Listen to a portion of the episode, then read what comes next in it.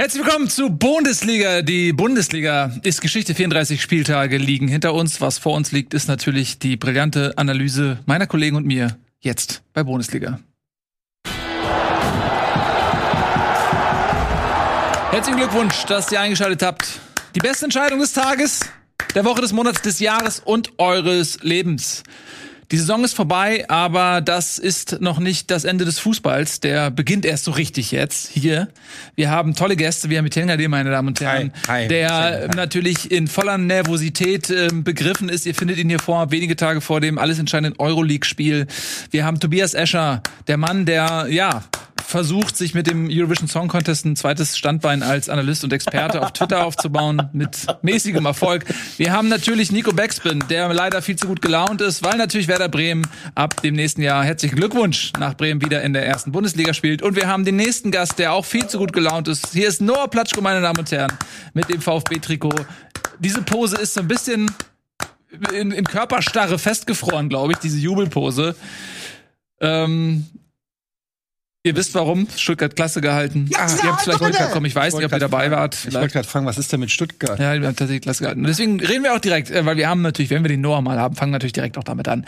Ja, Stuttgart hatte die Ausgangssituation, gewinnen zu müssen, das Heimspiel gegen den ersten FC Köln und darauf zu hoffen, dass Dortmund Hertha eine Niederlage beifügt. Beides ist tatsächlich zustande gekommen, aber das war alles andere als leicht und alles andere als entspannt, wenn man es dann mit dem VfB hält in der Nachspielzeit. 92. 93. Minute Torwart Müller war schon mit am gegnerischen Strafraum bei der Ecke, fiel erst das erlösende 2 zu 1. Zeitgleich hat Dortmund seine Hausaufgaben noch gemacht, weil Mukoko ähm, das 2 zu 1 gegen Berlin geschossen hat. Noah, du warst ja sicherlich. Wo warst du eigentlich? Wo warst du, als Im, es Sta passiert? im, Im Stadion. Nein, ich war, ich war nicht im Stadion. Ich war in Berlin. Die Ironie, oder? Ja. Ich war in Berlin bei mir zu Hause und habe das mit meiner Mitbewohnerin zusammen geguckt und ähm, ihr könnt euch ja vorstellen, ihr habt ja teils die ganze Leidensgeschichte über 34 Spieltage ja mitbekommen. Und äh, wenn ich darf, dann würde ich einmal kurz für die Leute, die vielleicht nicht so eng beim am VfB Stuttgart dran sind, chronologisch, also jetzt nicht vom ersten Spieltag an, aber zumindest die letzten Wochen noch mal kurz Revue passieren lassen. Ich saß hier nach einer desolaten Vorstellung des VfB bei Hertha BSC, da war ich ja im Stadion, und da waren es vier Punkte Rückstand auf die Hertha. Und was dann passiert ist an Ergebnissen, ist eigentlich, also man redet ja manchmal von so Para Paralleluniversen, die es möglicherweise geben sollte.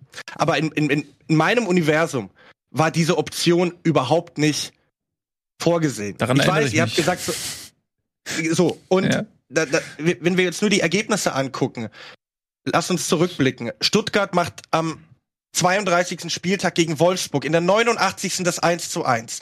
Hertha vertändelt das 2 zu 0 gegen Bielefeld und kassiert noch den Ausgleich.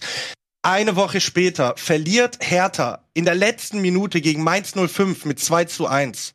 Stuttgart erkämpft sich einen Tag später in München einen Punkt. Und dann hattest du erst diese Ausgangslage und dann musstest du dich noch auf die Dortmunder verlassen, die sich in den vergangenen Jahren jetzt äh, nicht gerade mit Ruhm bekleckert haben, was Schützenhilfe angeht, wenn es für sie selbst um nichts mehr geht. Und dann siehst du diese erste Halbzeit von Dortmund. Ich habe das immer so, ich habe zwei Einzelspiele geguckt, vor mir war der Fernseher, rechts war mein Bildschirm vom Laptop und ich habe eigentlich die ganze Zeit nur so geguckt, weil ich keine Konferenz gucken wollte, da Gladbach führt, keine Ahnung, scheißegal, interessiert kein Mensch, aber du musstest natürlich die ganze Zeit gucken, Alter, was ist los in Dortmund? Was macht der BVB? Und der BVB hat gar nichts gemacht. Der BVB hat in der ersten Halbzeit nichts gemacht. Hertha kriegt den Elfmeter und Stuttgart spielt gut. Macht eine tolle erste Halbzeit gegen Kölner, die, glaube ich, vielleicht auch ein bisschen überrascht davon waren, wie krass der VfB da äh, Pressing gespielt hat und äh, der VfB ist absolut verdient in Führung gegangen, aber da war ja auch noch der Elfmeter von Kalajdzic, der daneben ging. Und in dem Moment, als dann die Ecke kam, war ich schon gedanklich beim Dortmund-Spiel, weil Dortmund einen Freistoß hatte. Ich habe überhaupt nicht gesehen, wie der VfB es 1-0 gemacht hat. Lange Rede, kurzer Sinn, dass der BVB in der zweiten Halbzeit das Ding nochmal gedreht hat. Yusufa Mukoko, Alter. Ehrenmitgliedschaft, Alter. Ehrenmitgliedschaft. Das gibt's gar nicht. Das gibt's überhaupt nicht. Die Dortmunder waren so schlecht, kriegen dann den Elfer und Mokoko macht's 2-1. Und dann diese 92. Minute. Stuttgart hatte so viele Chancen, Alter. Die hatten so, so viele Chancen. Und dann macht der Müller den Fehler, steht auf einmal 1-1. Und ich dachte mir so, als dann Dortmund das Spiel gedreht hat, es kann doch nicht sein, dass die die Klassenerhalt verspielen, weil der Müller den Ball nicht fängt. Und dann kommt Endo. Und dann kommt Zittern. Und ihr glaubt's nicht, ey, ich, habe nur gezittert und sie haben's geschafft. Und was dann, äh, es war pure Ekstase, Alter. Das ist, es ist nicht mit Worten zu beschreiben und bei aller Seriosität.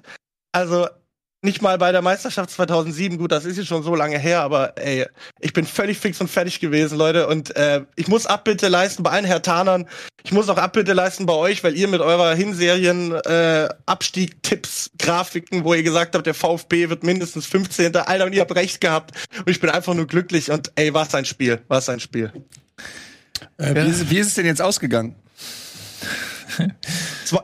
2-1 für Stuttgart. Ah. Also, wenn man ist so ein Sack, einberechnet, dass du äh, jetzt irgendwie 24 Stunden Zeit hattest, das Geschehene noch länger, 48 Stunden Zeit hattest, das Geschehene zu verarbeiten und du trotz dieser Verarbeitungszeit immer noch so emotional bist wie jetzt gerade, dann kann man erahnen, wie es dir dann in dem Moment ging, als das Spiel lief. Ja, Nico? Nee, Entschuldigung, ich wollte sagen, ich habe Beweismaterial von einem weinenden äh, Noah. Insofern, ähm, wir haben ihn in der Hand ab jetzt. Ist du. mir egal, macht was ihr wollt, macht was ihr wollt.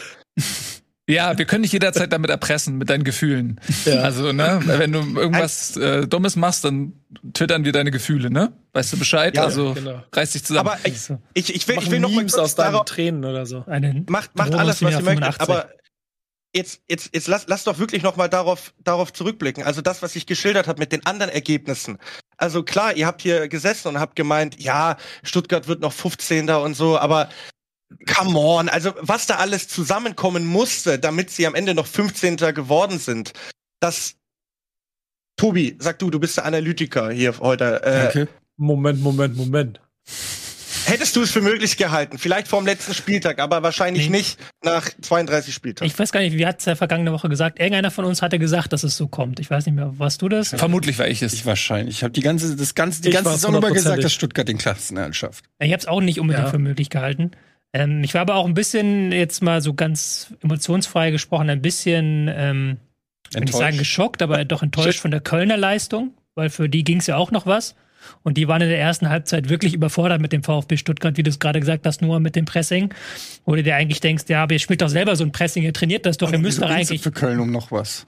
Ja, weil sie hatten ja noch die Chance, in die Europa League aufzusteigen. Sie hatten ja äh, zwischenzeitlich mhm. beim Stand von 1 zu 1 fiel ja dann in Berlin das 2 zu 2. Dann hätten sie doch mit acht Toren oder so gewinnen müssen. Nö, also bei, wenn Union das Ding nicht, wenn Union unentschieden gespielt Ach, hätte und Köln, mhm. Köln, gewonnen hätte, dann hätten sie das Ding. Also da war durchaus noch was drin für, für die Kölner. okay. ähm, insofern hat es mich dann schon, ich will nicht sagen verwundert, weil, aber ich hatte das Gefühl, irgendwie die Stuttgarter waren so ein bisschen beflügelt von der Chance, das noch hinbekommen zu können, sind dann vorne raufgestürmt und die Kölner waren, waren so ein bisschen gehemmt von dieser Möglichkeit, doch noch irgendwie einen Platz nach vorne zu rücken.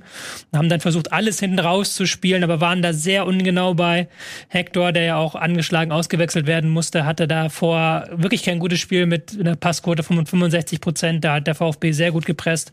Und eigentlich war Schwebe der Hauptgrund, warum Stuttgart nicht schon nach einer Stunde 3-0 führt. Mhm. Weil der hat der Sachen rausgehalten. Der Elfmeter war ja auch nicht schlecht geschossen, der war einfach sehr gut gehalten. Ja. Ähm, er hat auch andere Paraden gehabt. Er hat zehn Bälle insgesamt gehalten. Das ist einer der Top-Werte in einem Spiel in dieser Saison. Also war wirklich ein herausragender Torhüter da. Und insofern war das schon so ein bisschen leicht enttäuschend, wie Köln dann ähm, sich hat abkochen lassen. Aber ich glaube auch diese ganze Atmosphäre, dieser Druck, den Stuttgart aufgebaut hat, der hat dazu geführt, dass Köln da Probleme hatte. Aber man muss auch sagen, am Ende hatte ich nicht mehr so wirklich dran geglaubt, weil nach 60 Minuten war dann auch beim VfB so ein bisschen die Luft raus. Da hast du gemerkt, okay, Kraft war weg und ähm, auch das Ergebnis kannten sie ja dann auch aus ähm, Dortmund und haben dann auch vielleicht gedacht, Mist, ist ja egal, was wir jetzt hier machen, 1-1 und dann auch noch dieser blöde, blöde Gegentor, dieses blöde Ding. Und erst dann in den Schlussminuten kam dann sowas wie eine Schlussoffensive ähm, eben mit dem Publikum im Rücken, mit den Kölnern, die dann auch irgendwie noch so halb auf Sieg gespielt haben und halt dann gar nicht alles nach hinten gebackt haben. Und dann eben dieses Wundertor am Ende, was in dieser Phase gar nicht unbedingt so zwingend war, aber was dann natürlich auf das ganze Spiel gesehen hochverdient war. Ich, ich hm. wollte es auch gerade sagen, also es stand ja, glaube ich, bis zur 85. oder 60, 86. Minute bei Union gegen Bochum 2 zu 2. Das heißt, ja. das wussten die Kölner ja auch. Und deswegen hatte Stuttgart dann auch, ich erinnere mich an eine Chance von Mamouche, ich glaube in der 85. wo er einfach sehr viel, sehr viel Raum hat und eigentlich schießt er den viel zu unplatziert. Das war auch gut gehalten von Schwäbe, aber der schießt den mitten auf den Torwart. Den hätte er auch seitlich platzieren können. Nichtsdestotrotz war das eben auch gut für Stuttgart. dass quasi Köln mehr auch was fürs Spiel machen musste und auch noch die Hoffnung hatte, Platz 6 zu erreichen. Ja, ähm, ich will noch mal ganz kurz auf das zurückkommen, was du gerade auch in deinem Resümee da an, erwähnt hast, Noah, ähm, nämlich die Situation am 32. Spieltag, um sich nochmal die Dramatik auch ähm, vor Augen zu führen. Berlin spielte an diesem Spieltag, das hast du vorhin gesagt, ähm, gegen Bielefeld in Bielefeld und hat 1 zu 0 geführt bis in die Nachspielzeit rein im Grunde. Und Stuttgart hat zu Hause gespielt gegen Wolfsburg und lag 1 0 hinten. Zu diesem Zeitpunkt, am 32. Spieltag, war Berlin gerettet. Und dann ist innerhalb von wenigen Sekunden sozusagen auf beiden Plätzen was passiert. Bielefeld macht das Ausgleichstor durch Nilsson, das war auch noch knapp abseits, wurde noch mal, also war kein Abseits, aber es war knapp, wurde noch mal überprüft vom VAR, wurde dann gegeben. Ähm, Berlin also 1 zu 1 und Stuttgart holt dann auch noch last minute den Punkt gegen Wolfsburg. Sonst, wenn das nicht, wenn eins dieser Tore nicht gefallen wäre, wäre Berlin schon längst durch gewesen. Am 32. Spieltag wäre der Klassenhalt safe gewesen für Berlin. Also so war die Situation am 32. Spieltag. Und auch danach ähm, hat der Hertha natürlich die Chance, äh, das klar zu machen und äh, verliert zu Hause gegen Mainz und äh, Stuttgart holt in München einen Punkt. Das ist auch nicht eine Sache, mit der man unbedingt kalkulieren kann. Das hängt natürlich auch immer ein Stück weit davon ab, wie viel Bock die Bayern gerade haben. Ähm, und Stuttgart hat da einen Punkt geholt. Und dann am letzten Spieltag wieder die Situation, die du gerade natürlich schon sehr gut beschrieben hast. Last Minute Tor in Stuttgart wiederum äh, verliert Berlin relativ kurz vor Feierabend dann noch in Dortmund. Also man sieht dann äh, so glücklich das für Stuttgart war und mit glücklich meine ich jetzt nicht unverdient, sondern einfach glücklich. Ähm, so unglücklich war es natürlich dann auch für die Berliner Hertha. Das Interessante ist ja auch, ich meine, ich weiß nicht, ob wir darüber reden wollen, dass aufgrund der neuen Rechte äh, Periode ja jetzt der 33. Spieltag nicht ähm, zur selben Zeit mehr ausgetragen wird. Das war ja in den vergangenen Jahren immer so, dass der 33. und 34. Spieltag komplett parallel ausgetragen wurde. Seit dieser Saison ist der 33. Spieltag ein regulärer Spieltag. Und das hat eben zu der Situation geführt, dass Hertha am Samstag gegen Mainz ja gar nicht wusste, was sie brauchen, weil es hätte ja theoretisch sein können, dass Stuttgart am Sonntag ähm, in München gewinnt. Unwahrscheinlich, aber theoretisch möglich. Und ich habe dieses Spiel in der Schalke-Kneipe gesehen, weil kurz danach Schalke gegen Pauli gespielt hat und äh, dann haben die schon auf Schalke geschaltet. Ich habe auf meinem Handy noch die letzten Minuten Hertha gegen Mainz geguckt und dann macht Mainz das 2 zu 1 und ich habe da, da gesessen und gejubelt, weil ich wusste, was dieses Gegentor und diese Niederlage für eine Mannschaft wie Hertha bedeutet. Im Nachhinein hätte Hertha einfach dieses 1 zu 1 gegen Mainz 05 halten müssen und es wäre nichts mehr passiert. Aber klar, ich will jetzt auch nicht zu viel hätte können und aber, weil wenn Kräuter Fürth, äh, wenn Union Berlin gegen Kräuter Fürth nicht nur einen Punkt geholt hätte, die haben einen Punkt in zwei Spielen gegen Kräuter Fürth geholt, sondern beide Spiele gewonnen hätte, dann hätte Union Berlin jetzt Champions League gespielt. Ja. Hätte, Hypothetisch. Hätte, hätte. genau, hätte, genau. Aber nochmal, ne? Also Mhm. es Aber ist, es für ist mich schon- ist das purer es Wahnsinn. ist, Bitte? es ist schon ähm, sehr interessant, wenn du dir guckst, wie sind denn diese Berliner Ergebnisse alle zustande gekommen. Ja. Weil sie haben sich ähm, gegen Bielefeld sehr weit hinten reingestellt. Sie haben gegen Mainz auch am Ende versucht, dieses 1 zu 1 irgendwie über die Zeit zu halten. Das ist nicht gelungen. Und auch gegen Dortmund war es wieder eine sehr defensive Leistung. Wobei ich glaube, gegen Dortmund kann man da Berlin am wenigsten vorwerfen, weil natürlich gegen Dortmund, wenn du auswärts spielst, brauchst du nur einen Punkt. Das ist jetzt nicht das Spiel, wo du anfängst, äh, offensiv zu spielen. Aber selbst da haben sie ja teilweise gar keinen Stürmer mehr auf dem Platz gehabt, haben sie dann irgendwann Bälle nach vorne gedroschen und da war wirklich niemand. Und Dortmund konnte dann sofort den nächsten Angriff fahren. Und Dortmund hat halt wirklich keine gute Leistung gezeigt an dem Nachmittag. Aber wenn du natürlich Dortmund wieder und wieder die Chance gibst, auf dein Tor zuzulaufen und irgendwann gar nicht mehr hinten rausschiebst, dann irgendwann kommt so ein Pass wie von Bellingham zustande. Irgendwann ist das nun mal so, das kannst du nicht aufhalten, die, die individuelle Klasse. Und dann spielt halt Mukoko, macht diesen geilen Laufweg, Bellingham spielt den perfekt rein und es steht 2-1. Ähm, da ist auch Berlin so in den vergangenen Wochen, jetzt vielleicht gegen Dortmund weniger, sondern eher in den Spielen davor, so ein bisschen Opfer geworden der sehr, sehr defensiven Herangehensweise. Denn wenn man gegen Bielefeld das 2-0 macht, wenn man gegen ähm, Mainz dann noch vielleicht ein bisschen offensiver spielt oder an ähm, anderen Partien, wo man sehr defensiv stand, dann hätte man vielleicht diesen einen Punkt irgendwo zusammenbekommen können. Jetzt muss man auf die Relegation hoffen. So sieht das aus. Und Ich, Nico, ja? ich, ich, ja, ich wollte eigentlich noch dazugeben, weil ich ja oft darüber rummeckere, wie, äh, äh, wie emotionslos oder wie langweilig diese Liga aussieht. Und irgendwie hat es sich rund für mich so beim Gucken bis zur 80 Minute auch, ich habe viel Konferenz beobachtet, auch so total nach einem na, nach einem typischen Ende für eine Saison angefühlt, die sich die ganze Saison über halt so angefühlt hat, als ob halt auch nicht wirklich etwas passiert. Aber genau die Kleinigkeiten, die Noah halt aus seinem, aus seinem emotionalen äh, Feld beschreibt, mit da der Punkt hier hätte da und sowas alles, hat halt dieses Finale so gezaubert, wie es war. Und ich fand das dann ein, also ich fand es auch ganz emotional voll ergreifend. So, das war wirklich krass zu sehen, wie dann am Ende dieses Tor fällt und äh, ich dann vorher Noah geschrieben habe und ich ihn, glaube ich, wir schreiben ja oft und ich habe ihn noch nie so zickig erlebt wie, wie, wie, wie in der 35. Minute. Äh, und äh, noch nie so tränenreich wie da am Ende. Und da war ich richtig persönlich angetan von diesem Bundesliga-Finale, richtig persönlich auch mit dem, was da im Keller passiert ist. Und jetzt hoffe ich, dass der HSV dafür sorgt, dass Herder das Ding vollendet. Ich möchte nur mal kurz eine Sache sagen. Ähm, weil wir letzte Woche so viel über Wettbewerbsverzerrung diskutiert haben.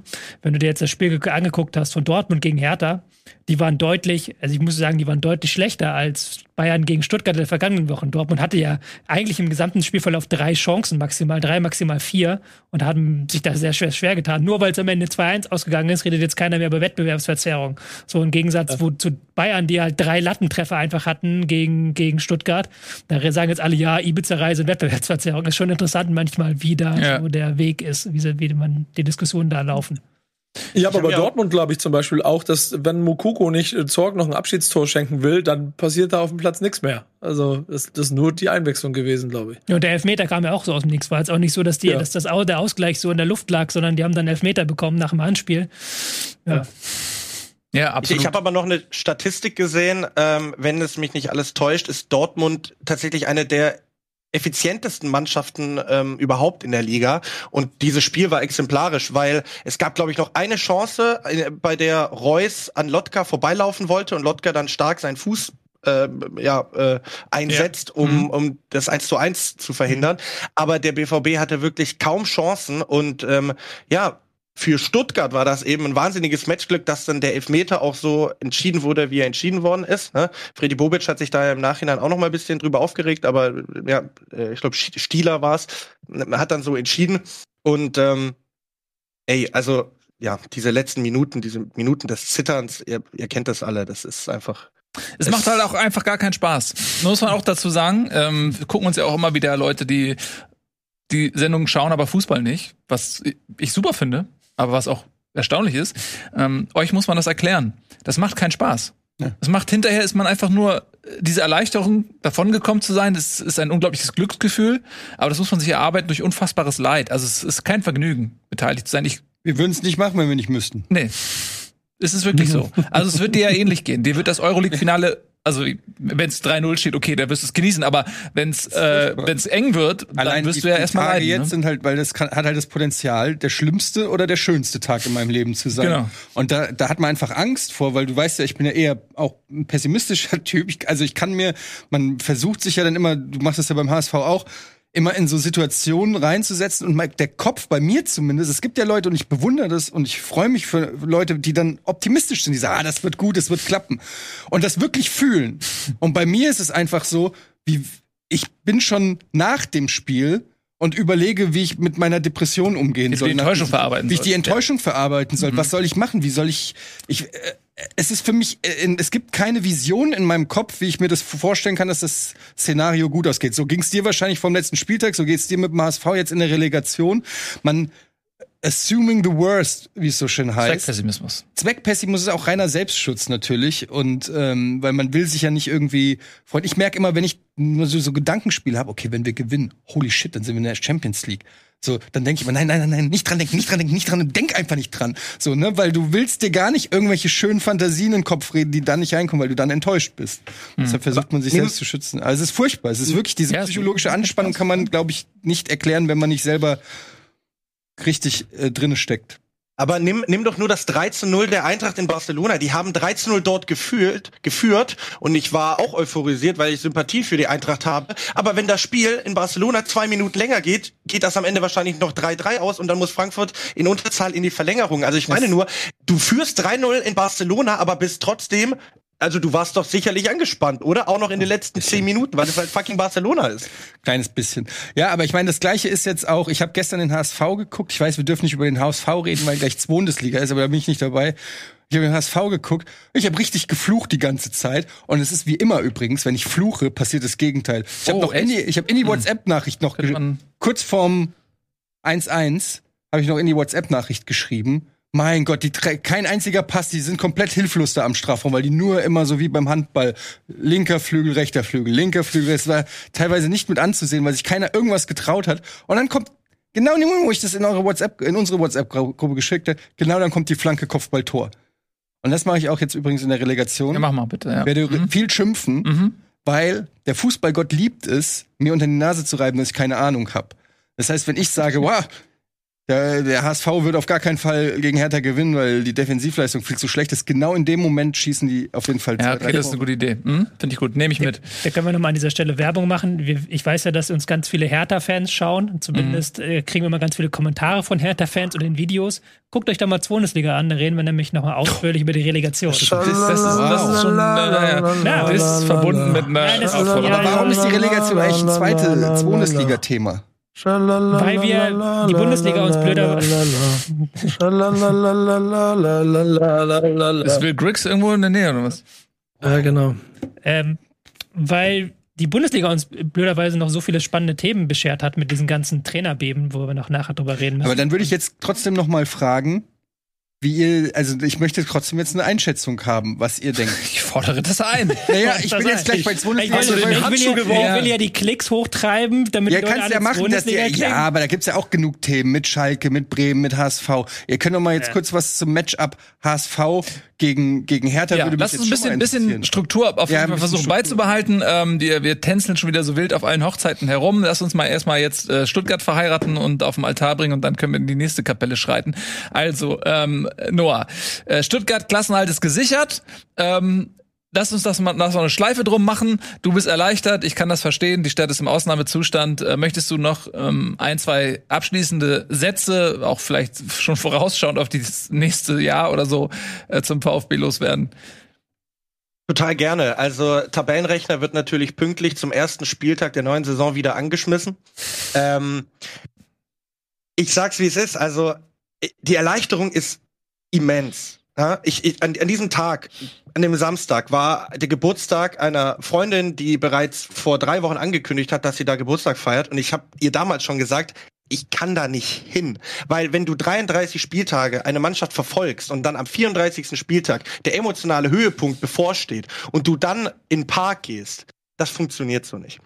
Und jetzt haben hat der VfB das geschafft, womit ich wirklich nicht mal gerechnet hätte. Ich bin heilfroh. Ich bin heilfroh, dass ich kommenden Montag nicht nach Hamburg fahren muss, weil das, das hätte acht Tage puren Stress bedeutet. Und jetzt kann man das erstmal so ein bisschen sacken lassen. Also es ist wirklich, es ist wirklich so viel abgefallen und, und man, man ähm, ist da natürlich erstmal froh, dass man sich auf andere Dinge äh, fokussieren kann und nicht ständig irgendwie so einen möglichen Abstieg im Hirn rumwabern hat. Aber jetzt entstehen natürlich neue Baustellen, neue Probleme. Ähm, ich bin sehr skeptisch und glaube auch nicht, dass Kalajdzic und oder Sosa kommende Saison noch beim VfB spielen werden. Die werden gute Angebote haben. Kalajdzic zu Bayern wird ja gerade auch gemunkelt, sollte mhm. Lewandowski gehen. Wir wissen es nicht, aber das sind natürlich Themen, die einen beschäftigen. Ähm, ich glaube, dass da eben wieder in Summe Abgänge passieren werden, die Stuttgart auch im nächsten Jahr nicht jetzt, keine Ahnung, nach 26 Spieltagen den Klassenerhalt feiern lässt, sondern dass Stuttgart auch im kommenden Jahr aufgrund der Konkurrenz, die da aus der zweiten Liga hochkommt, einfach ja, sich weiterhin sehr schwer tun wird, aber wird natürlich trotzdem am Ende vor Werder Bremen landen. Ist ja klar, Nico, ich habe gerade gesehen, wie du mit deinem Finger hier gefuchtelt hast. ähm, also die, die Sorge ist natürlich irgendwo noch im Hinterkopf, aber das kann ich jetzt für den, für den Moment jetzt zumindest beiseite schieben und das auch mal genießen. Und ähm, ja, dann, dann müssen wir gucken, was mit den Leihspielern passiert, ob man einen Mamouche halten kann. Silas, der wirklich die komplette Saison ausgefallen ist, wird jetzt aber bleiben, weil er ja, wie gesagt, verletzt war und ähm, er sich deswegen überhaupt nicht ins Rampenlicht spielen konnte. Ja, und da bin ich gespannt, ob da ein paar Jugendspieler auch den nächsten Schritt machen können. In Bejas, in Kulibali, in Fagir, die wirklich ähm, kaum eine Rolle gespielt haben. Und das muss man wirklich sagen, da muss der VfB aufpassen. Der VfB hatte in dieser Saison eine ordentliche erste Elf, wenn dann die Verletzungen wieder da waren, aber die konnten wirklich von der Bank nicht sonderlich viel nachlegen. Guckt euch mal die, die Bank an, die der VfB hatte. Das waren schon ordentliche Spieler, aber das waren alles Jugendspieler, alles Spieler ohne viel Erfahrung. Und ich glaube, da sollte man zumindest punktuell noch ein bisschen nachbessern, dass man mit einem etwas stärkeren Kader in diese neue Saison geht. Und ähm, ja, jetzt bin ich erstmal einfach nur glücklich und ähm, gebe auch noch zu allen anderen Themen meinen Senf dazu. Sehr gut, das freut uns. Ähm, wir gönnen dir das. Um nur einmal kurz die, das Bild aufzufängern, kann man ja auch nochmal sagen, dass der VfB mit seinem Weg am Ende Recht behalten hat. Mhm. Sie haben den Trainer nicht entlassen, sie haben an der Philosophie festgehalten. Ähm, nur du machst schon den Zeigefinger hoch, aber du hast auch äh, viel geschimpft in dieser Saison, wie oft, wenn der VfB mal wieder hinten rausspielen wollte und wenn der VfB mal wieder Pressing gemacht hat und sich nicht hinten reingezogen hat. Und jetzt im finalen Spiel mit diesem sehr offensiven Pressing, das sie da gewagt haben, wurden sie auch belohnt am Ende für. Also das ist auch mal so haben sie gezeigt, dass man auch mit diese, auf diese Art Abstiegskampf annehmen und Abstiegskampf bestehen kann. Und da bin ich sehr gespannt, ob sie diesen Weg jetzt in der kommenden Saison weitergehen und da noch wieder Verbesserungen reinbekommen können. Mhm. Aber ich hatte den Finger nur oben, weil ich dir zustimmen wollte und recht geben wollte. Und ich, ich werde euch erinnern, ich habe jetzt nie gefordert, dass man sich von einem Materazzo Nein, das trennen hast soll. Du nicht, das stimmt, das für, ja. Genau, ich habe das für gut befunden, dass man an ihm festhält. Aber ich möchte noch auf einen Punkt eingehen, weil man redet ja immer sehr viel darüber, was ist denn jetzt der richtige Weg? Und machen wir uns nichts vor, wenn dieser Kopfball, ich weiß, hätte, wenn und aber, aber wenn dieser Kopfball von Endo einfach an die Latte geht oder sonst wohin, dann spielt Stuttgart Relegation und könnte diese Relegation eventuell verlieren. Also wir hatten vor dem Spiel die Konstellation. Möglicherweise rettet sich Hertha, die einen sehr destruktiven Weg gefahren sind, die zweimal den Trainer gewechselt haben, direkt und sie standen so knapp davor. Oder es schafft der VfB Stuttgart. Und ich find's immer dann zu einfach, dann, äh, wenn dann am Ende 34 Spieltage und die Relegation gespielt ist, zu sagen, ah, guck an, das war der richtige Weg. Ah, guck an, das war der richtige Weg. Da gehören so viele Kleinigkeiten dazu und wir sagen jetzt ja gerade auch, oh, Hertha, ähm, sie könnten absteigen. Wenn die Hertha aber die Relegation gegen den HSV gewinnt, dann sagen alle, ja, äh, alles richtig gemacht mit Magath. Ist mir alles immer so ein bisschen zu Ja, das hast, da hast du natürlich recht. Die Frage ist jetzt, die, man kann es wahrscheinlich erst bewerten in einem halben Jahr würde ich sagen. Wenn man dann aber guckt, schaffen sie wirklich jetzt da wieder zurückzukommen, schaffen sie da wieder ein Fundament zu bekommen, was aber auch klar ist, die Hertha muss wieder neu anfangen, so oder so im kommenden Jahr. Egal ob erste oder zweite Liga, da ist ein Totalumbruch und der VfB hat jetzt ein gewisses Fundament, aber du hast natürlich recht, das ist natürlich sehr einfach dann gesagt, nur weil das jetzt das Ergebnis gestimmt hat. Aber es ist ja auch so, dass zumindest durch diesen nicht, also dass es keinen Trainerwechsel gab. Ich habe das natürlich nur als Außenstehender irgendwie ähm, verfolgt, aber es wirkte relativ ruhig noch in Stuttgart. Also durch in Hertha war ja bei der Hertha war ja immer Action und äh, was haben wir gelacht, als Korkut äh, installiert wurde und so weiter. Es gab viel zu lästern und so bei Stuttgart klar enttäuschende Ergebnisse und Angst vorm Abstieg, aber so man hatte nicht das Gefühl, dass so große Zweifel am Trainer sind und ähm, du musst dir ja überlegen, wenn dann noch mal so eine Trainerdiskussion, der Trainer wird gewechselt, dann wird vielleicht einer geholt, der direkt mit zwei Niederlagen ist, dann hast du ja auch wieder ganz andere Themen und dann wird's laut um den Verein und dann fehlen dir vielleicht noch mehr Punkte am Ende. Also es ist natürlich alles wie, wir sind jetzt hier wieder nur bei wenn, wenn, hätte, hätte, wenn und aber, aber ich finde halt schon, dass das ein, ein, Faktor ist, den man äh, mit äh, in die Rechnung nehmen muss, dass bei Stuttgart kein Trainerwechsel gab, dass man irgendwie gesagt hat, nee, das ist zumindest nicht die Baustelle. Wir haben tausend Baustellen, aber der Trainer ist sie ehrlich gesagt nicht, zumindest nicht so wie bei anderen Vereinen. Und ich glaube, dass das durchaus auch geholfen hat. Ja, da äh, bin ich auch von überzeugt. Wir haben es ja hier, Noah hat es ja auch gesagt, durch die Bank gesagt, Stuttgart steigt nicht ab. Das zeigt auch mal wieder diese immense Expertise, die wir hier auch haben. Ähm, dazu zählt natürlich auch, ähm, in die Analyse mit einfließen zu lassen, dass der Trainer tatsächlich nicht das Problem war. Sie hatten viele Verletzte ähm, und ja, ein Verein wie Stuttgart, der kann sich das einfach auch nicht erlauben, dann ähm, diese Schlüsselspieler äh, zu verlieren. Ne? Die sind dann einfach, äh, vielleicht können andere Mannschaften das besser, weil sie vielleicht auch eine andere Art Fußball spielen. Bei Stuttgart war das eben nicht möglich, die Achse Kalajdzic Sosa zu ersetzen als Beispiel oder hinten in der Innenverteidigung ähm, irgendwie was weiß ich einen Kämpf und einen ähm, mhm. Midi Madabik, Nein. Mafropan. Ja, so zu ersetzen, danke. Äh, von daher, ja, also alles gut gegangen. Glückwunsch nochmal nach Stuttgart und äh, wir äh, wollen jetzt auch die äh, Hochzeit da in Berlin nochmal zu Ende führen. Ne, das ist ja der Gegenpart. Also ähm, man hat dann am letzten Spieltag 2 zu 1 in Dortmund ver verloren und hat damit so ein bisschen ja, die unglücklichen Abstiegsspiele auch vollendet. Ja, das hatten wir ja vorhin schon gesagt. Das fing ja auch schon ein bisschen früher an. Berlin hatte mehr als einmal in der eigenen Hand den Klassenerhalt sicher zu machen. Jetzt hat das nicht geklappt. Jetzt lass uns doch mal genau da, wo wir jetzt bei Stuttgart gerade angefangen haben, bei Hertha weitermachen, nämlich die Spielweise. Bei Stuttgart hast du eben in die ähm, an Spielanlage eingeflochten, dieses Offensivspiel etwas in die Hand zu nehmen, etwas zu kreieren, eben auch vielleicht dann, wenn, wenn du in Momenten darauf angewiesen bist, ein Tor zu schießen, dann auch eher vielleicht dazu in der Lage bist, weil eben dein Spiel eher darauf angelegt ist, auch in den 90 Minuten zuvor offensiv zu kreieren und zu agieren. Wohingegen Berlin ja dann in den letzten Wochen doch eher sich auf das Verhindern konzentriert, auf das Zerstören des gegnerischen Spiels. Ist das vielleicht dann auch nicht nur Zufall, dass Stuttgart in der Lage war, mal wieder zurückzukommen in diversen Spielen, jetzt nicht nur gegen Köln, wohingegen Hertha häufiger dann Last Minute diese Nackenschläge hatte und nicht mehr zurückkommen konnte. Ja klar, also wenn du guckst, Stuttgart hat jetzt gegen Köln sich so viele Torschüsse erarbeitet wie Hertha in den letzten drei Spielen zusammengenommen. Ähm, entsprechend, klar, dann ist es eine Mannschaft, die dann eher noch den Last-Minute-Punch hinkriegen kann. Hertha hatte am Ende gegen Dortmund noch eine Chance, aber das war es dann auch. Also es gab jetzt auch nicht diese mega ähm, Offensivpower, die sie dann noch entfaltet haben, dieses alles oder nichts, sondern eher so, okay, shit, jetzt haben wir lange gut verteidigt, aber das 2-1 kassiert und dann fehlt halt dann das um Umschaltding. Fehlt halt dieses, okay, jetzt machen wir das irgendwie. Musst ja auch dazu sagen, Hertha hatte in der gesamten ersten Halbzeit einen Schuss und das war halt dieser Elfmeter, weil sie halt nach vorne wirklich nichts versucht haben. Und das kann funktionieren, aber es ist dann natürlich auch, wenn es nicht funktioniert, ist die Kritik am Ende natürlich noch größer, weil du nicht mal sagen kannst, okay, du hast wenigstens irgendwie versucht, offensiv zu spielen, sondern es ist halt wirklich reine Schadensvermeidung. Ja. Und da bin ich jetzt gespannt, wie sie halt den Switch in der Relegation bekommen, hinbekommen. Da wird es halt für Werder hat da so brutal darauf ankommen, dass sie das erste Tor machen.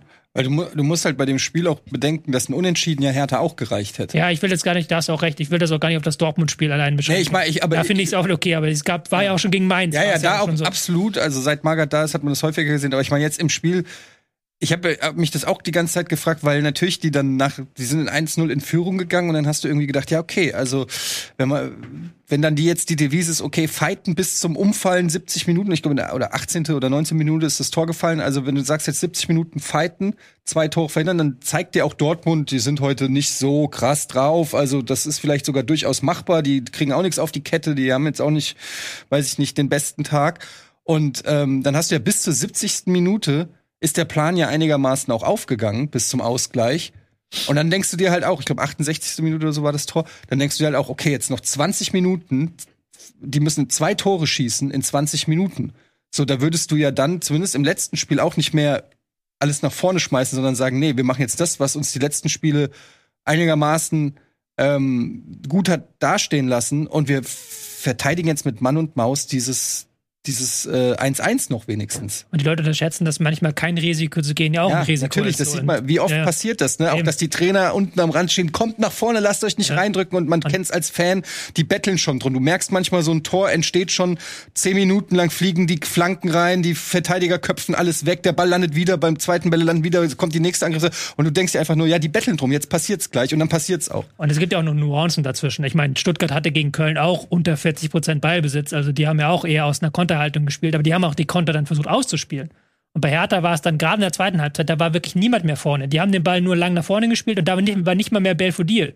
Also Dortmund konnte die Bälle einfach runterholen und dann sofort den nächsten Angriff starten. Genau. Und Hertha konnte gar nicht mal rausrücken, weil wenn vorne noch ein Stürmer ist, der dann wenigstens irgendwie in den Zweikampf geht, dann bringt das nochmal fünf Sekunden, dass du halt nochmal wieder zehn Meter weiter rausrückst. Aber dann bist du halt wirklich nur noch im eigenen Strafraum. Und dann sind das halt so Kleinigkeiten auch. So Askasiba, der eine gelbe Karte dafür kriegt, weil er sich zweimal ja. in die, in die äh, VAR-Video äh, auf dem Bildschirm da starrt. Und dafür übrigens in der Relegation im Hinspiel fehlt. Im Hinspiel fehlt. Und dann, aber auch in dem Spiel schon dann die gelbe Karte sieht ja. und dann er bestimmte Zweikämpfe nicht mehr eingehen kann, weil er halt wegen so einer Blödheit eine gelbe Karte sieht, so. Und dann auch vom Feld gehen muss, deswegen dann am Ende kurz vor Schluss.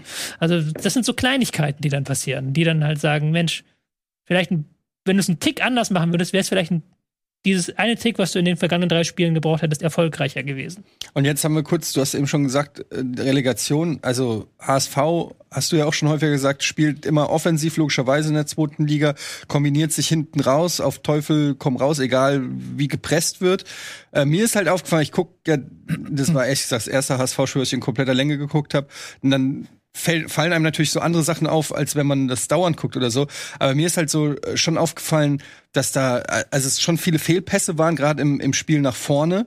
Ähm, und auch eine gewisse Gedanken, also manchmal hat mir die Gedankenschnelligkeit gefehlt. Ähm, ich gehe da immer so mit diesem FIFA-Mindset ran, dass ich dann denke, okay, der da oben ist frei, spiel ihn doch an, ist natürlich Quatsch, weil im echten Leben muss sich der Spieler erstmal in die Richtung drehen und auch so. Es waren oft so Situationen, wo ich gedacht habe, komm, mach doch mal ein bisschen Druck, da ist doch, da waren genug, äh, da war genug Platz und da würde mich mal interessieren, wie das gegen Hertha sein wird, weil das ist ja noch mal, also ich kann das überhaupt nicht einschätzen, wie da die Kräfteverhältnisse sind. Hertha, die dann defensiv vielleicht sogar gegen den HSV, äh, soll ich sagen, wir überlassen dem HSV das Spiel. Ich weiß nicht, ob die das machen in der Relegation, aber ich könnte es mir vorstellen, dass der HSV gegen die Hertha das Spiel machen muss und dann ähm, müsste der HSV im Prinzip das gleiche, was er in der zweiten Liga macht, gegen eine ja, Bundesligamannschaft machen. Da bin ich mal gespannt. Ich kann es überhaupt nicht abschätzen, wie du es gerade gesagt hast. Ich kann mir vorstellen, wenn der, wenn der HSV es schafft, in Führung zu gehen, dass dann richtig gut ist für den HSV, weil Hertha dann Probleme hat, eben wieder in diese Offensive reinzufinden.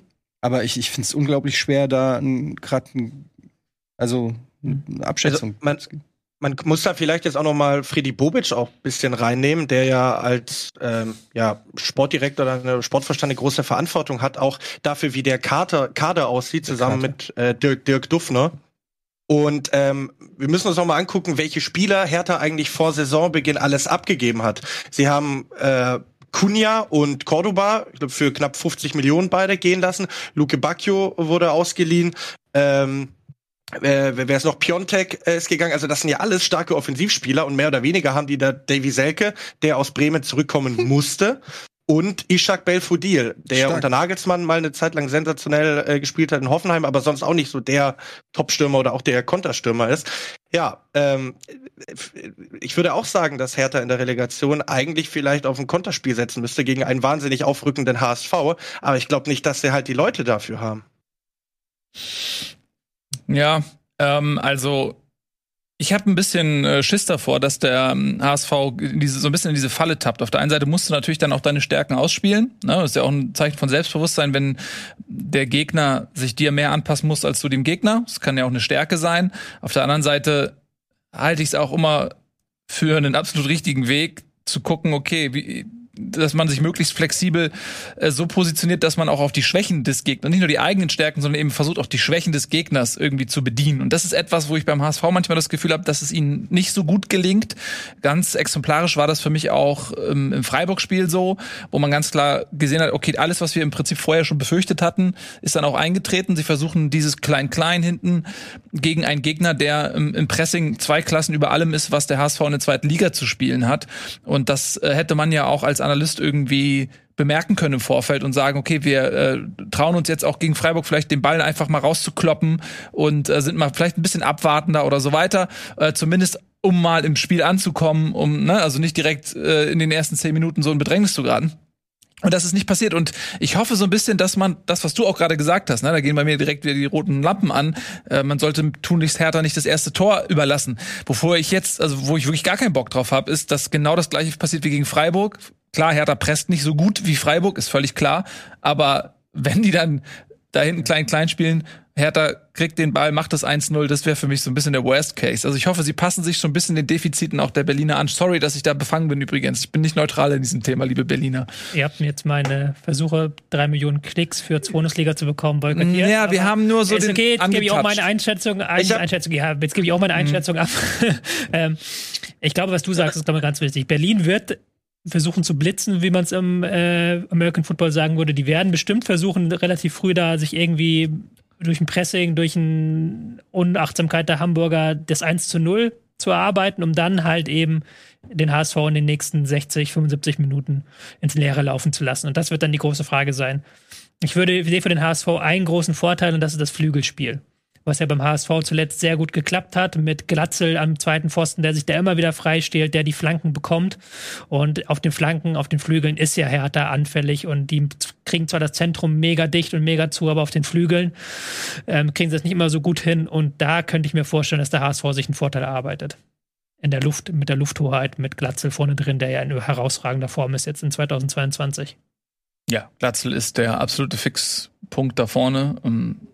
22 Tore oder 21 Tore in der Saison geschossen. Ähm, also der Mann ist überragend. Klar, wenn du Tirol in der Liga hast, äh, dann äh, überstrahlt er das natürlich so ein bisschen. Aber ja, also Glatzel muss in Höchstform sein, auf jeden Fall. Nico, du wedelst. Nee, nur, nur hat sich gemeldet, deswegen habe ich gedacht, melde ich mich auch. Aber wenn du jetzt alle Sehe das leider ich nicht meine, so. Ihr seid in meinem Rücken, nee, deswegen. Gut.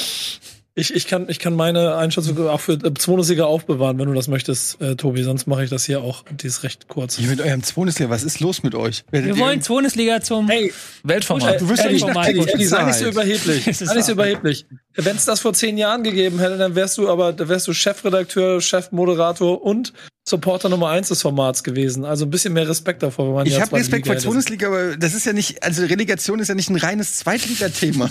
Was labert ihr da? Das gehört, gehört genauso es geht ja darum, Die Bundesliga-Fans, die ganzen Hertha-Fans wollen Tobias Einschätzung. Ja, die können sie doch auch in Bundesliga haben. Aber meine wollen aber, sie auch. Dann gucken sie halt beide Formate. Das ist doch gut. Und vor allem, so. aber du musst, äh, aber, äh, Eddie, du musst dir eine Sache vor Augen führen. Und das ist der Satz, den ich dazu sagen möchte. Diese Gruppe hier, inklusive unserem Gast Noah, ist ja eine Konstellation, in der sehr intensiv sich auch schon über die Formate ausgetauscht wird. Und das kann ich an dieser Stelle ja vielleicht mal spoilern. Dass Noah, vielleicht wollte er das eh sagen, ja eigentlich ja schon prädestiniert war für Bundesliga nächstes Jahr moderieren. Äh, weil wir ja eigentlich davon ausgegangen sind, dass, äh, also das war ja auch ein Achterbahn der Gefühle, aber jetzt kann ich ja offiziell draufhauen, Werder Bremen mit dem Format nichts mehr zu tun haben wird nächste Saison. Das heißt, es wird schon schwieriger, das durchzuführen. Und jetzt gehe ich den Schritt weiter und sage in der Relegation, wird Robert Latzel dafür sorgen, dass wir jetzt Bundesliga abschaffen müssen. Ähm, und der HSV mit hochgeht. Ja, Format stirbt. Und deswegen, Eddie, müssen wir diese letzten Folgen zelebrieren und feiern. Und deshalb möchte Tobi dafür sorgen, dass die letzte Folge Rekorde bricht. Ja, ja, ist ja gut. Ich, ich sag jetzt auch nichts mehr zu Relegation Zweitliga. Macht ihr das bei Bundesliga? Mir doch scheißegal. noch sagen, ähm, ja, wir, wir äh, gehen da noch mehr in die Tiefe. Ja, ihr werdet ja, euch wundern, was wir da noch aus dem Thema rausholen es gibt können. ja noch ein paar andere Vereine, die was Ich erzähle einfach meine Geschichten vom Wochenende, was ich erlebt habe und dann ja. das reicht schon für diese Aber Leute, ich, weil ich nachher bei Bundesliga nicht dabei bin, hätte ich gerne noch zwei Sachen an Nils, ähm, die ich noch kurz loswerden, loswerden würde ich glaube, wir können festhalten, egal wer diese Relegation verliert, wird im kommenden Jahr der absolute Topfavorit auf den Aufstieg sein. Punkt eins. Und Punkt zwei ist eine Frage. Findest du es eigentlich gut, dass der HSV das Rückspiel zu Hause hat, es aber die Auswärtstorregelung nicht mehr gibt? Weil ich als einer, der in der Relegation gegen Union Berlin abgestiegen ist, der hat ja am Ende, war ja Leidtragender dieser Auswärtstorregelung. Ne? 2-2 in Stuttgart, bei Union Berlin dann 0 zu 0. Man ist abgestiegen. Wie siehst du das? Also ich sehe das nicht als Nachteil, überhaupt nicht ganz im Gegenteil, weil wenn du, ähm, wenn es knapp sein sollte und dann bist du in der Situation, okay, es geht irgendwie in die Verlängerung oder so weiter, dann hat halt Hertha den Vorteil, dass äh, wenn sie ein Tor schießen muss, HSV zwei Tore schießen, so dass ich das ähm, dann in dem Fall jetzt für die Mannschaft, die das zweite Spiel zu Hause hat, fast eher als Vorteil sehe. Ähm, und ich finde das gut so, weil mich hat das auch genervt. Also da sind teilweise so ungerechte Situationen entstanden und ähm, das war Zeit und richtig, dass das abgeschafft wurde. Ähm, deswegen, ich sehe das eher, eher, es entspannt mich eher fast schon, weil du eben nicht in eine Situation kommst, stell dir vor, du spielst 0-0 in, äh, in Berlin und äh, gehst dann irgendwie einzeln in Führung, die Hütte kocht und alles ist geil und dann kriegst du in der 90. Minute das 1-1 und, und, und so, das ist, äh, das war auch damals, HSV hat natürlich auch schon mal davon profitiert, damals gegen ähm, Fürth zum Beispiel ähm, zweimal, zweimal gegen Karlsruhe auch noch. Ja, aber war Karlsruhe nicht Hinspiel auch 1-1? Waren nicht beide Spiele 1-1 ja. oder so? Also das. Ach so, ja. Ne, ja. Ich, und Fürth war 0-0 und 1-1 oder irgendwie sowas. Mhm. Ähm, und von daher, ja, ich find's gut. Und das andere, was du gesagt hast, mit der mit dem Kräfteverhältnis in Liga 2, was die kommende Saison angeht, da würde ich natürlich gerne noch mal mit dir drüber sprechen, weil das sehe ich ein bisschen anders. Ähm, da geht es natürlich auch sehr viel darum, wie der HSV oder welche Spieler der HSV halten kann. Es gibt ja extreme Geldprobleme. Ähm, und dann äh, unterschätzt mir bitte andere Clubs nicht. Unterschätzt mir Düsseldorf nicht, unterschätzt mir Nürnberg nicht, ähm, das, äh, Hannover nicht. St. Pauli muss man gucken, die haben sehr viel ähm, Spieler verloren. Aber da reden wir bei Bundesliga drüber. Ich wollte nur mal sagen, lieber Noah, so einfach wird das, glaube ich, nicht werden. So nehme ich. So, ähm, Bundesliga wird dann mehr in die Tiefe gehen. Also freut euch drauf, klickt es an. Morgen am Dienstag ähm, gibt es dann eine neue Folge.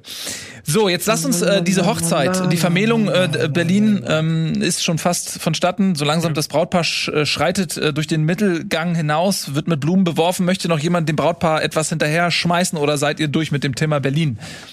Wir müssen ein bisschen aufs Gas drücken. Wir haben noch so viele wichtige Themen. Deswegen frage ich. Gut, niemand mehr. Sehr schön. Dann haben wir äh, ja die äh, die, die größte Dramatik, die am letzten Spieltag stattgefunden hat, hier jetzt auch ausführlich besprochen. Und dann machen wir jetzt einen klitzekleinen Werbespot, nutzen den mal auch als thematischen Trenner und dann kümmern wir uns hier noch um den Rest der Geschehnisse. Bis gleich. Willkommen zurück bei Bundesliga. Gerade haben wir über die dramatischen Ereignisse in Stuttgart und Dortmund gesprochen. Jetzt äh, wollen wir mal so ein bisschen über das reden, was noch übrig geblieben ist am Spieltag. Ich muss tatsächlich sagen, ähm, es war ein bisschen grundsätzlich ein etwas langweiliger Spieltag, eben weil so viele Entscheidungen im Vorfeld bereits gefallen sind. Es gab ja schon in der Vergangenheit mal so den letzten Spieltag alle Spiele zur selben Zeit, 15.30 Es sind drei, vier, fünf Entscheidungen noch offen. Ähm, ständig passiert was auf den Plätzen. Bam, bam, bam, bam, bam. Ich hatte so das Gefühl, es ist eigentlich, bis es dann so dramatisch wurde in Dortmund und in Stuttgart, war es relativ ereignislos. Aber natürlich gab es trotzdem noch ähm, ja einige äh, Entscheidungen, die relevant waren. Und ich würde ganz gerne mal, bevor wir gleich äh, auch noch andere Vereine verabschieden, die gehen müssen und so weiter, einmal über das sprechen, was quasi noch offen gewesen war in dieser Liga. Da hatten wir zum einen natürlich ähm, Euroleague, Conference League, Champions League. Ähm, da ist noch ein bisschen was passiert und auch das war dann noch spannend, muss man sagen. Ich würde gerne über diesen Aspekt einmal sprechen. Ja. Ähm, wir hatten die Ausgangssituation, dass Leverkusen als einzige Mannschaft im Prinzip schon durch war. Ne, da hatten wir auch in den äh, Wochen zuvor gesprochen, es könnte zu einem Endspiel kommen gegen Freiburg um die Champions League. Aber Leverkusen hat dann die Punkte geholt, Freiburg und äh, auch Leipzig nicht, sodass eben ja Leverkusen durch war. Und das muss ja nicht unbedingt ein Nachteil gewesen sein für Freiburg, denn das bedeutete ja, Mensch, für die geht's um nichts mehr. Hm, da kann man mit einem Sieg in ähm, Leverkusen vielleicht doch noch mal die Champions League holen. Leipzig wiederum hat ähm, gegen Bielefeld gespielt, die schon abgestiegen oder na, so gut wie abgestiegen waren. Sie hatten eine theoretische Chance, das war aber auch nicht mehr als Theorie ähm, und haben noch 1-0 geführt lange gegen Leipzig, so dass dann auf einmal wirklich Freiburg in der Situation war, oh, wir können mit einem Sieg in Leverkusen die Champions League erreichen. Hat aber Leipzig last minute die Tür zugemacht. Freiburg wiederum hat ein Tor kassiert mit aufgerücktem Torwart, Empty Net sozusagen ähm, ja. last minute dann verloren. Aber da war noch mal richtig Spannung drin tatsächlich, ja. Ähm, Union Union hat da noch eine Rolle gespielt und ähm, auch Köln, die dann in Stuttgart gespielt haben. Also die haben sich so ein bisschen ähm, noch aus der Ferne heraus bekämpft. Also weil du gesagt hast, war nicht so spannend. Ja, okay, es gab schon mal mehr Entscheidungen, aber mhm. es gab ja diese, diese halbe Stunde, wo dann eben Leipzig hinten lag und wo dann Freiburg wirklich alles nach vorne gepfeffert hat, die gegen Leverkusen schon in der ersten Halbzeit besser waren. Mhm. Aber Leverkusen auch hat jetzt nicht die A11 aufgeboten, hat Baumgartlinger nochmal spielen lassen, äh, mit Palacios im Mittelfeld. Das ist jetzt nicht ihr 1A-Mittelfeld. Und dann hat Freiburg in der ersten Halbzeit doch über Standards, viel über die rechte Seite schon ganz gut gemacht, aber ich fand auch Leverkusen hat es nicht abgeschenkt, muss man auch mal ganz ehrlich mhm. dazu sagen. Und die zweite Halbzeit war ja dann wirklich so ein Sturmlauf von Freiburg, die dann mit allen Mitteln versucht haben, Ausgleich und Führung zu erzwingen, weil sie auch wussten, Leipzig liegt hinten, wir haben noch diese Chance. Aber dann waren es halt eher die Leverkusener, die dann ähm, die Konter gesetzt haben. Die hätten schon viel früher das Ding eigentlich für sich entscheiden müssen. Aber es ist bis zum Schluss spannend geblieben. Dann noch das 1-1 äh, für Freiburg. Und dann am Ende aber das 2-1 für Leverkusen und dann eben auch das 1-1 für Leipzig hat dann den Deckel drauf gesetzt. Keine Überraschung mehr am letzten Spieltag. Freiburg musste sogar noch Union passieren lassen in der Tabelle. Ja. Das war wirklich, ne, wie so, so zwei Biathleten, die so zack, und dann geht dir die Puste aus und dann kommt der dritte und, und staubt ab so. Ähm, ja, das sortiert sich dann folgendermaßen ein. Wir können immer auf die Tabelle schauen. Leverkusen haben wir schon gesagt, die waren auf Platz drei safe. Herzlichen Glückwunsch. Ähm, an die Werkself äh, zum Erreichen der Champions League. Das war ja letztes Jahr nicht der Fall. Und dann hat tatsächlich Leipzig geschafft. Da muss ich persönlich sagen, bin ich sehr überrascht, dass ihnen dann im Schlusssport wirklich so ein bisschen die Puste ausgeht. Das bezieht sich nicht nur auf die Ergebnisse in der Bundesliga, sondern eben auch ähm, auf das Halbfinale der Euroleague, ja, wo sie da sich ein Finale ähm, verspielt haben war eine große Chance, den ersten großen Titel zu holen. Eine Chance haben sie noch natürlich im DFB-Pokal, wiederum dann eben gegen Freiburg, mit denen man sich da ja auch um diesen Champions League-Platz etwas gestritten hat. Aber es hat gereicht, Platz vier. Und nach dem Saisonbeginn, muss man ja auch mal ganz klar sagen, nach äh, Jesse Marsch, der dort gescheitert ist und der Übernahme von Tedesco, konnte man jetzt auch nicht hundertprozentig damit kalkulieren, dass es am Ende noch zur Champions League reicht. Also das war ein guter Run, muss man mal ganz klar sagen, von Leipzig. Ähm, und dann finde ich auch sehr interessant tatsächlich Union äh, Freiburg-Köln. Da mhm. haben wir so ein bisschen die drei ja, Überraschungsmannschaften der Saison. Alle drei haben abgeliefert, alle drei haben eine überragende Saison gespielt.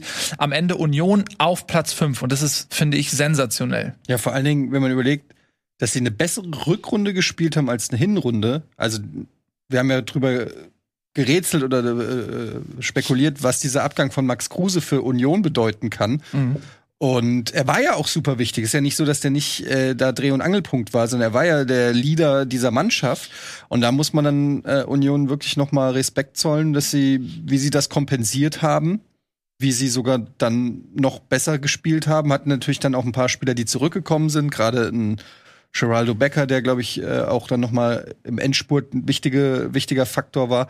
Aber ja, also Union jetzt zwei, zweites Jahr hintereinander nach Aufstieg in der Euroleague, das ist schon eine krasse Geschichte eigentlich, was da passiert, ja. finde ich. Also es ist echt, äh, weil du darfst ja auch eins nicht vergessen, wen die alles hinter sich lassen. Also guck mal auf die, wir haben es ja gerade gesehen, was für Vereine sozusagen, die eigentlich viel eher einen Anspruch auf diese Tabellenregion hätten als ein Union vom Etat, vom Kader und so weiter. Und das zweimal hintereinander irgendwie zu schaffen, ist schon, zeigt schon, dass da äh, sehr viel richtig gemacht wird. Äh, sie profitieren natürlich auch ein bisschen von der Schwäche der Konkurrenz, wie du es gesagt hast. Ja, gut, wie viele Punkte hatten sie am Ende? 57. Das hat in den letzten Jahren, hätte das selten zu Platz 5 gereicht. Da bräuchte man eigentlich in manchen Jahren deutlich mehr Punkte, um diesen Platz zu erreichen. Aber klar, damit will man es gar nicht kleinreden. Das war schon eine überragende Saison. Und wenn du jetzt auch wieder guckst, wir reden ja bei vielen Teams immer davon, okay, jetzt können sie von der Bank nicht nachlegen und sowas. Und Union verliert halt nach einer Viertelstunde Becker, der wirklich einer der herausragenden Spieler jetzt der vergangenen Wochen war, muss ausgewechselt werden. Dann kommt erstmal Michel rein, der dann sich eine gelbe Karte einfängt und äh, gelb-rot gefährdet dann runter muss. Und dann kommt halt Vogelsammer von Michel rein. Das ist schon halt auf dieser Position halt. Und Avonie ist als Stürmer dann noch gar nicht reingezählt, der ja auch noch mit seinen Toren entscheidend dazu beigetragen hat, dass Union diesen fünften Platz jetzt geholt hat. Aber das ist schon eine und du Tiefe auf einer Behrens. Position. Ja. Mhm. ja. ja. Das ist halt eine Tiefe auf der Position, die hat, die hat halt kein anderer. Und das ist halt schon bezeichnet dann, dass die das so durchwuppen. Ja, aber das sind halt auch Spieler, die bei Union auf eine Art und Weise funktionieren, wo sie vielleicht anders gar nicht funktionieren würden. Also selbst wenn die vielleicht in einer anderen Mannschaft im Kader wären, würde man vielleicht gar nicht sagen, ja, die haben eine qualitative Dichte, weil die dort nicht so performen und funktionieren würden. Muss man auch mal sagen. Also jetzt äh, in Michel zum Beispiel kam aus der zweiten Liga, mh, hat er jetzt auch schon seine Tore ein bisschen gemacht. Ähm, wichtige Tore für, für Union weiß man nicht, wie der an, wo einer anderen Mannschaft funktionieren würde. Ähm, Nochmal ganz kurz zu dem Konjunktiv, den Noah vorhin auch angesprochen hat. Das muss man sich ja wirklich einfach nochmal ähm, vor Augen halten. Gewinnt Union sein Heimspiel gegen Fürth spielen die Champions League. Klar, du hast natürlich die anderen Mannschaften, die können auch die Tabelle lesen, die könnten dann dementsprechend für sich dann auch sagen, okay, ähm, wir hätten ja vielleicht dann auch noch mal irgendwo gewonnen. Ja, ist völlig klar. Aber trotzdem, gewinnen die ihr Spiel gegen Fürth, spielen sie Champions League, ist unfassbar. Ja, und in der Hinrunde verlieren sie sogar in Fürth. Ja, genau, aber das war jetzt ja vor drei Spieltagen, ne? Also ich meine, das war jetzt nicht irgendwie, das ist nicht zwölf Wochen her, das war vor drei Spieltagen. Aber es passt auch zu Union, so blöd das klingt. Weil jetzt gegen, gegen Bochum war es ja auch schon wieder so. Sie haben gegen Aufsteiger 2-0 geführt und haben dann gesagt, Edgibet, jetzt führen wir 2-0, macht ihr mal. Und mhm. Bochum ist ja wirklich da mit der letzten Kapelle aufgetreten, hatten ja gar keine Innenverteidiger mehr äh, im Kader und haben dann irgendwie mit einer totalen äh, Behilfself gespielt. Am Ende war da wirklich drei nicht gelernte Spieler Innenverteidiger in der Innenverteidigung und Union sagt trotzdem, AJ Belgian macht ihr mal. Also das ist halt ihr Spiel sozusagen mhm. so. Und gegen Fürth ist das natürlich, wenn du da nicht vorne liegst und wenn dann der Gegner sich auch gut anstellt, ist das nicht so leicht möglich. Und dann ist das schon okay, dass das so gekommen ist, wie es gekommen ist. Kann man sagen, da bezahlen sie dann äh, bezahlen sie ne, auf die Art und Weise, wenn das gegen andere Mannschaften gut klappt, muss man auch sagen, Steinpapier-Schere-System, dann haben sie ja, ist es ja. dann vielleicht auch dieser Herangehensweise geschuldet, dass sie gegen, einen, gegen eine Mannschaft wie Fürth dann vielleicht ja, verholen sie halt Punkte ne? gegen Frankfurt 2-0 ja. oder gegen hey. Leipzig 1-2. Ja, haben sie gewonnen gegen ja, ja. Wer nicht? Sehr gut. Ich, ich will vielleicht noch positiv, positiv herausheben, und das darf man da auch nicht vergessen, dass die ja auch international vertreten waren. Und klar, ja. sie sind in der Gruppenphase ausgeschieden, aber die hatten Feyenoord Rotterdam in der Gruppe. Die stehen jetzt im Conference League Finale. Die hatten hm. Slavia Prag und ich glaube, das dritte Team war, helft mir, Komme ich gerade nicht drauf, aber die hatten eine ziemlich schwere Gruppe. Real Madrid, genau. Und äh, die, die hatten eine ziemlich schwere Gruppe und haben es trotzdem eben gut gemeistert, weil die haben ja dann auch immer unter der Woche gewechselt. Also die haben fünf frische Leute reingebracht. Das war so, dass die, dich, dass die sich einfach komplett äh, auf die Bank verlassen konnten. Und sie haben ja im Winter nicht nur Kruse verloren, sondern auch Friedrich, der nach Gladbach Stimmt. gegangen ist. Ähm, dazu hast du jetzt einen Baumgartel, der äh, ausgefallen ist. Und ähm, das ist auch wieder so ein Ding. Grisha Prömel geht zu Hoffenheim, wird nicht international spielen. Und äh, möglicherweise wird Avonie den Verein noch verlassen. Aber jetzt haben sie mit Haberer aus Freiburg und Leveling aus Fürth, der einer der Lichtblicke bei Fürth war, auch schon sich wieder gute neue Leute für die neue Saison geholt. Also ähm, das ist schon beeindruckend, wie Union das immer wieder managt, einen ja, konkurrenzfähigen Kader auf die Beine zu stellen. Haben die Andrich nicht auch? Oder war das im Winter oder im Sommer? Leverkusen. Im Sommer. Achso, verloren meinst du? Also im, ja. im Sommer. Ende der Transferphase, ja. Im August dann, Ende August. Ja, also ein ähm, völlig berechtigter Lobgesang auf Union. Herzlichen Glückwunsch zum Erreichen des fünften Tabellenplatzes. Das ist natürlich die beste Platzierung äh, der Bundesliga-Geschichte für Union. Und jetzt spielen sie eben nicht Conference League, sondern haben sich mal geupgradet auf Euroleague und zwar auch direkt ähm, in die Gruppenphase. Ne? Sie müssen die Quali nicht spielen.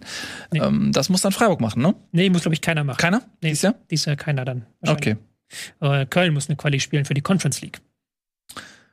Gut, aber auch das finde ich aus Kölner Sicht ein absoluter Erfolg. Sie haben ja die letzten beiden Spiele jetzt dann verlieren müssen. Da waren nochmal sechs Punkte drin.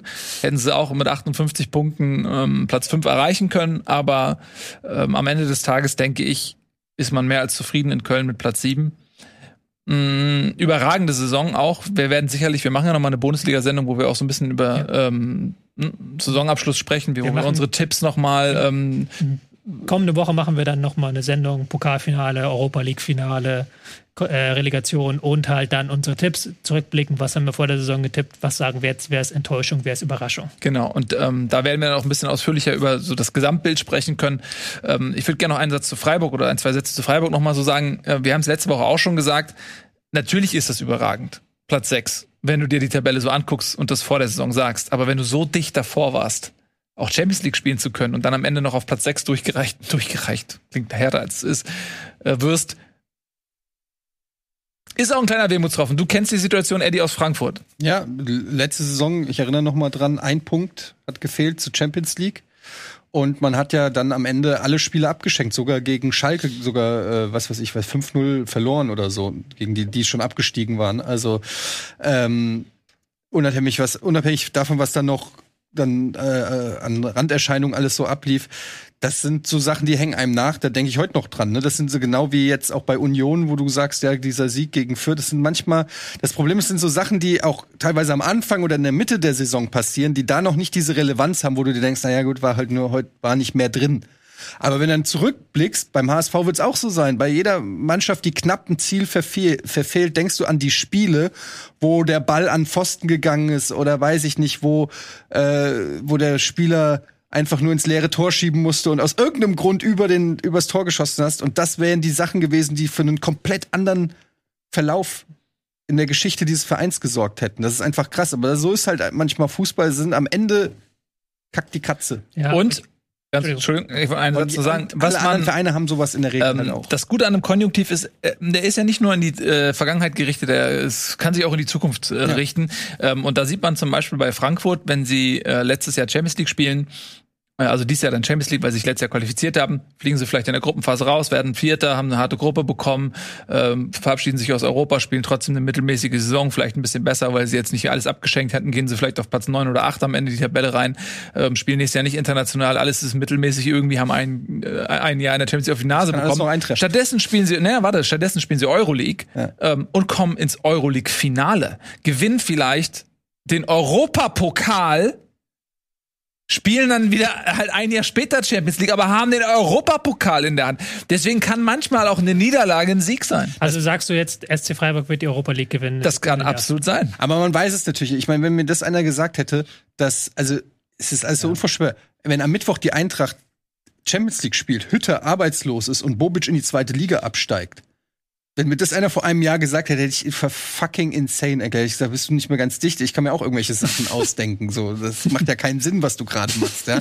Aber das, kann, das ist halt ein realistisches Szenario. Und das ist natürlich dann neben all den anderen Sachen, äh, das wäre natürlich noch mal so der Wehmutstropfen schlechthin. Wermutstropfen, Wehmut, Wermut. Ja, Wermutstropfen und Wehmutstropfen. Diese, man verwechselt das sehr, sehr gerne. Sehr, aber auch sehr eng sehr gefährlich, sehr, sehr, sehr, sehr eng beieinander. Ja, ja, Wermut und ja. Wehmut. Was ähm, beim SC Freiburg, glaube ich, noch wichtiger ist. Ich glaube, man freut sich da einfach sehr über die Europa League, weil es ja anders bei der Eintracht, die ja schon Europa League gespielt hatte und dann den nächsten Schritt wäre die Champions League gewesen. Freiburg, dass sie jetzt überhaupt diese Europa League spielen dürfen, ist, glaube ich, schon der Wahnsinn für sie. Und ich glaube, für den Verein ist noch dieses Pokalfinale noch eine Absolut. Nummer wichtiger. Ich glaube, das ist das, wie du gesagt hast, für, Frankfurts Saison entscheidet sich im Europa League-Finale und bei Freiburg entscheidet sich halt, ob es eine sehr gute oder ob es wirklich eine überragende historische Saison wird, ob sie dieses Pokalfinale gewinnen können. In einem Spiel, wo man auch sagen muss, zwei Mannschaften, die zuletzt ein bisschen die Form verloren hatten, mhm. die sie zeitweise Mitte der Rückrunde hatten. beide können ihre, ihre Saisonleistung mehr oder weniger, also nicht ruinieren, klingt ein bisschen krass, aber beide können ja mit den Bundesliga-Ergebnissen leben, wie du gerade gesagt hast, Euroleague beziehungsweise Champions League. Aber für beide ist es so, du kannst jetzt darunter unter diese Saison kannst du die kannst du zu einer sensationellen historischen Saison machen oder nicht? Also ich finde dieses DFB Pokalfinale extrem spannend, weil das auch zwei Vereine sind, klar auf dem Papier Leipzig wesentlich stärker vom, vom, vom individuellen Faktor. Aber Freiburg, wenn sie diese mannschaftliche Geschlossenheit, die sie die ganze Saison über gezeigt haben, zeigen, das ist genau das Anti-Gift sozusagen zu dem, was Leipzig kann. Also wahrscheinlich der, einer der unangenehmsten Gegner, die sich Leipzig überhaupt nur vielleicht neben den Bayern vorstellen könnten in diesem Finale. Ja, auch beide Spiele ja 1-1 ausgegangen in der Liga, also schon ja. mal sehr eng. Also es ist nicht so, dass da jetzt ein Favorit ist. Trotzdem natürlich Leipzig als Favorit ins Spiel, allein wegen der individuellen Klasse. Aber es ist ja auch ein historisches Spiel, weil egal wer gewinnt, am Ende wird der das erste Mal diesen Pokal der Verein hochhalten. Das ist dann, hast du als Spieler und als Trainer dann so einen richtigen Eintrag ins Geschichtsbuch. Also es ist nochmal, mhm. ist dann nicht der zehnte Titel oder so, sondern es ist der erste. Mhm. Nico, wie würdest du das so ähm, psychologisch einordnen, wenn du mal schaust, Freiburg hatte diese Chance, kurz vor Feierabend noch Champions League zu erreichen. Euroleague, wir haben es jetzt mehrfach gesagt, super Erfolg. Champions League wäre möglich gewesen. Und dann gehst du in ein ähm, DFB-Pokalfinale, verlierst das vielleicht auch und sagst am Ende, wow, es war eigentlich eine gute Saison, aber sie fühlt sich nicht so richtig gut an. Äh, bei Leipzig ist es aber ähnlich. Ne? Also die haben sich halt die Champions League äh, gesichert. Also das haben sie schon safe, der Erfolg ist da. Aber Euroleague Halbfinale verloren und jetzt DFB-Pokal. Das ist das dritte DFB-Pokalfinale in Folge. Sie haben zuvor ähm, gegen die Bayern und gegen Dortmund verloren. Jetzt spielen sie gegen Freiburg.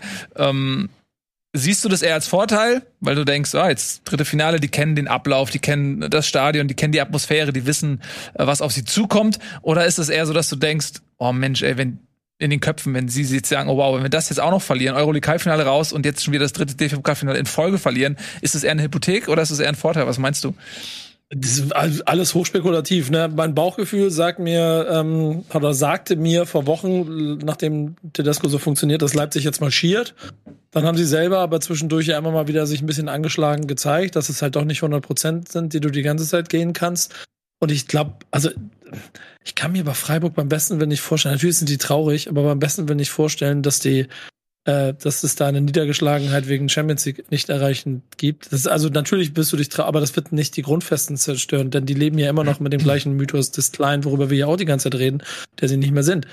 Ähm, also ich sehe dann schon einen, einen, einen klaren Vorteil für Freiburg in diesem Finale. Ich finde das Spiel gegen Leverkusen zeigt aber auch natürlich, dass wenn, wenn Leipzig und Leverkusen Gegner da auf der anderen Seite stehen, die nehme ich mal so ein bisschen parallel, dass es dann noch mal ein bisschen anderes Gewicht ist, was hier gegenübersteht aus, aus Freiburger Sicht, was sie mit sehr viel ähm, Courage und offensichtlich ja auch mit einem sehr guten Matchplan, den, den Streicher offensichtlich immer hat, finde ich zumindest, aber da ist Tobi mehr der Experte mhm. von uns hier allen.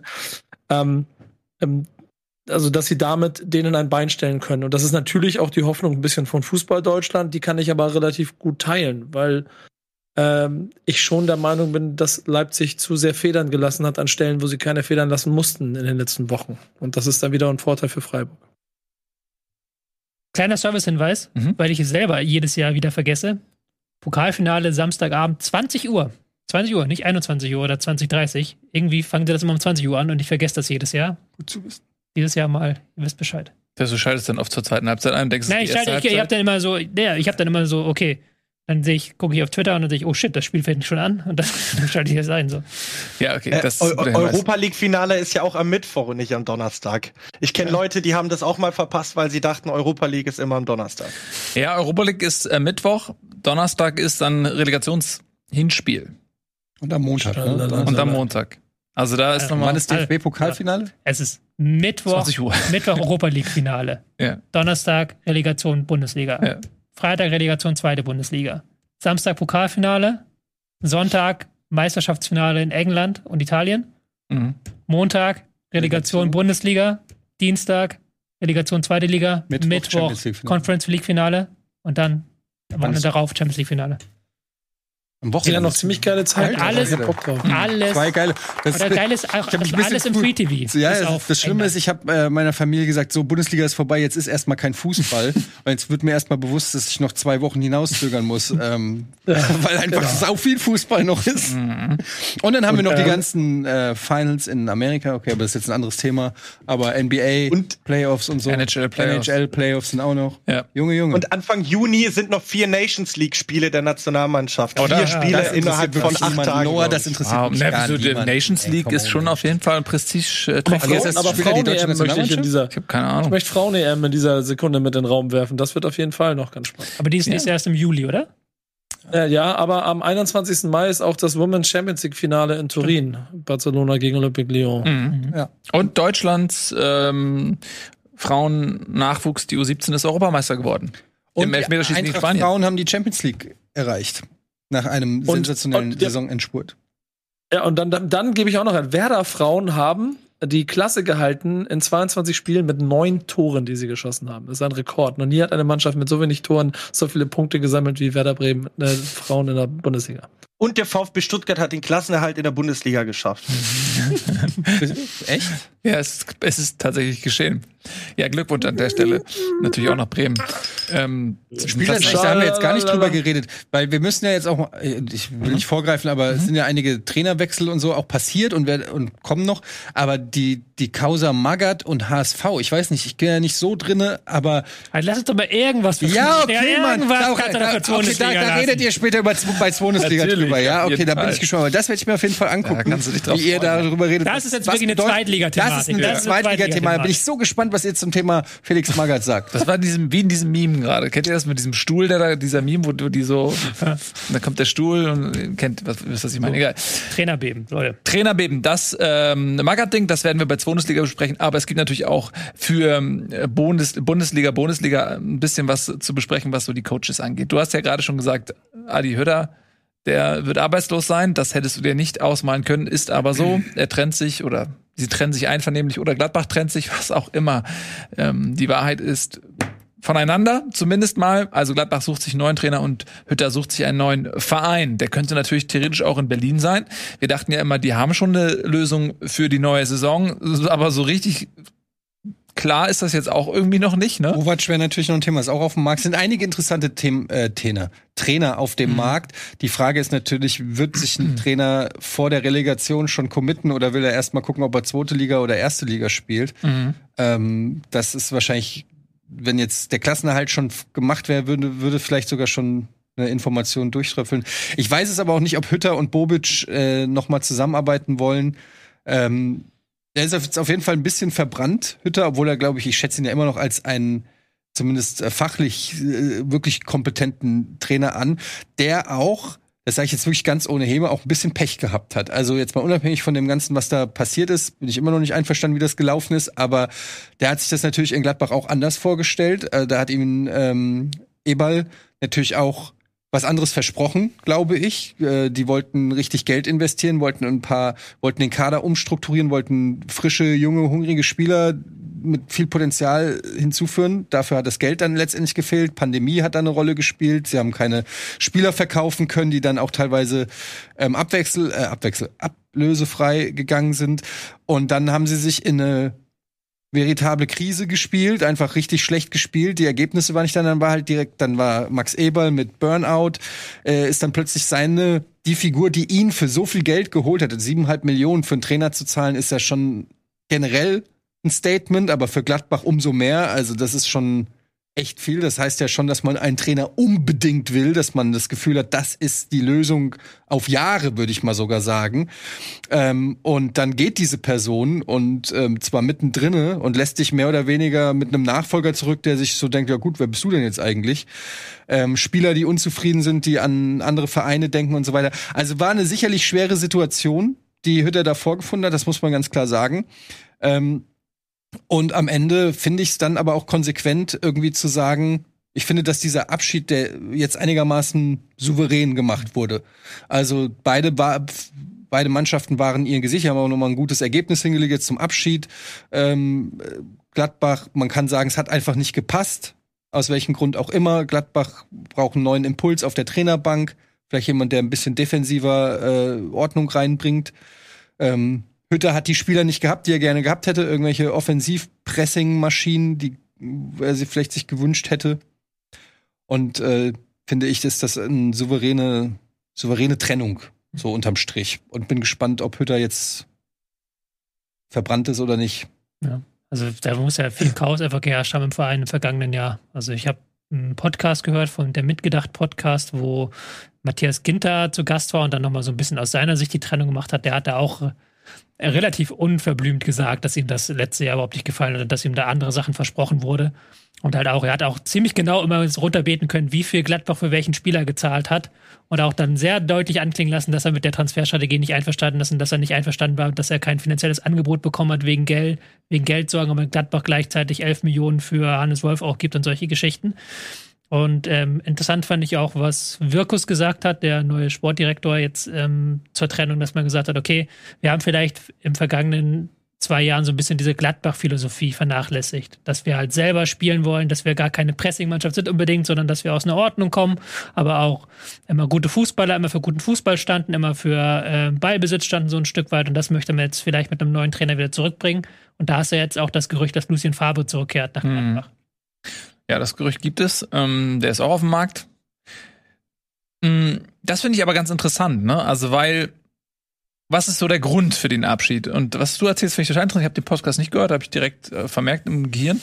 Ähm, aber wenn man sich mal anguckt, wo Gladbach herkam, letzte Saison Rückrunde unter Rose, war schon sehr schlecht, ja, haben wir immer wieder auch in der Sendung mal besprochen. Das hat man damals dann äh, diesem Theater um den Trainerwechsel zugeschoben, ja, wurde äh, öffentlich gemacht, er geht nach Dortmund und ab da lief es nicht mehr so. Und das hat vielleicht auch so ein bisschen die wahren Ursachen verschleiert, weil man sich zu sehr darauf als äh, Ursache darauf konzentriert hatte. Und dann hat man gemerkt, okay, mit dem neuen Trainer geht das aber nahtlos so weiter. Und, und da kam halt hinzu, das, was du gerade sagst, dass die Spielphilosophie, die ein Hütter hatte, die er in Frankfurt ähm, sehr gut durchgebracht hat, dass die gar nicht zum einen vielleicht auf die Vereinsphilosophie passt, zum anderen aber auch nicht auf die Kaderstruktur passt, die in Gladbach war. Und dass man eben diesem neuen Trainer überhaupt nicht die Möglichkeit gegeben hat, mit neuem Personal den Spielstil, den er eigentlich angedacht hat, durchzuziehen, so dass er dann irgendwann auch dazu ähm, genötigt wurde zu improvisieren und sich dem Material anzupassen. Das kann ein Trainer besser als der andere, ja. Also vielleicht ein Julian Nagelsmann, der hat das in seiner DNA zu sagen, okay, was habe ich für Möglichkeiten? Ich bin ganz flexibel und passe mich den Möglichkeiten an. Und dann hast du vielleicht andere Trainer, die eher sagen, okay, das dafür stehe ich. Ja, Thomas Schaaf mit seiner ewigen Raute als Beispiel, wo du weißt, okay, das ist, dann musst du dem Trainer auch die Möglichkeit geben, sein System zu spielen. Und Adi Hütter hat offensichtlich in Gladbach dann auch nicht das vorgefunden, was er will, was er braucht. Und wenn der Verein sagt, okay, wir wollen nicht auf dich eingehen, sondern wir wollen eher einen anderen Weg gehen, dann ist diese Trennung folgerichtig und vielleicht weniger diesem Abschneiden zuzuschreiben, sondern dann eher wirklich tatsächlich einer unterschiedlichen Auffassung für die Zukunft. Und dann ist Hütter vielleicht auch weniger gescheitert, sage ich mal, sondern dann ist es sind es auch eher die Umstände, die auch einfach dann schwierig waren und nicht gepasst haben. Äh, Noah. Hütter hat, hat es Hütter hat es auf der Pressekonferenz danach auch so offen gesagt, wie man selten von einem Trainer hört. Also ein Journalist hatte ihn gefragt, kann es sein, dass sie möglicherweise unter den falschen Voraussetzungen oder den falschen Versprechungen gekommen sind? Und normalerweise sagt dann ein Trainer so, ja, nee, und dreht dir dann so ein bisschen drum herum und er hat einfach gesagt, ja, er hat einfach gesagt ja.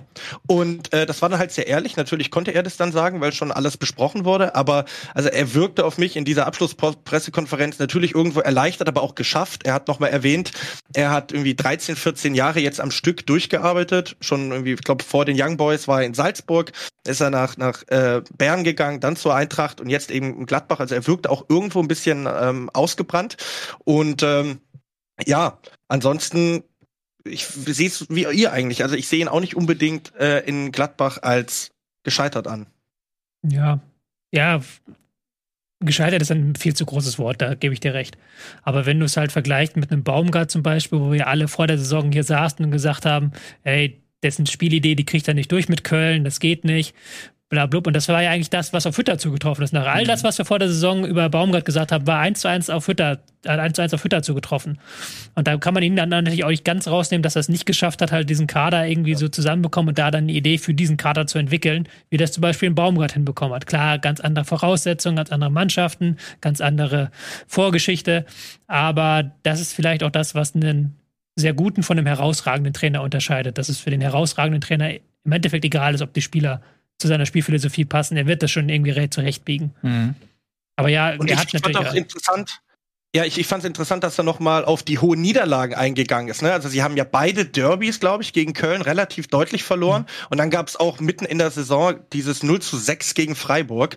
Und also, dass er, dass er diese Niederlagen noch mal so exponiert rausgehoben hat, fand ich spannend, weil er selbst dann zugegeben hat, ähm, solche krassen Pleiten dürfen einer Mannschaft wie Gladbach einem Team, das er trainiert gewissermaßen, dürfen eigentlich nicht passieren. Und das hat ihnen dann wiederum zu denken gegeben. Ja.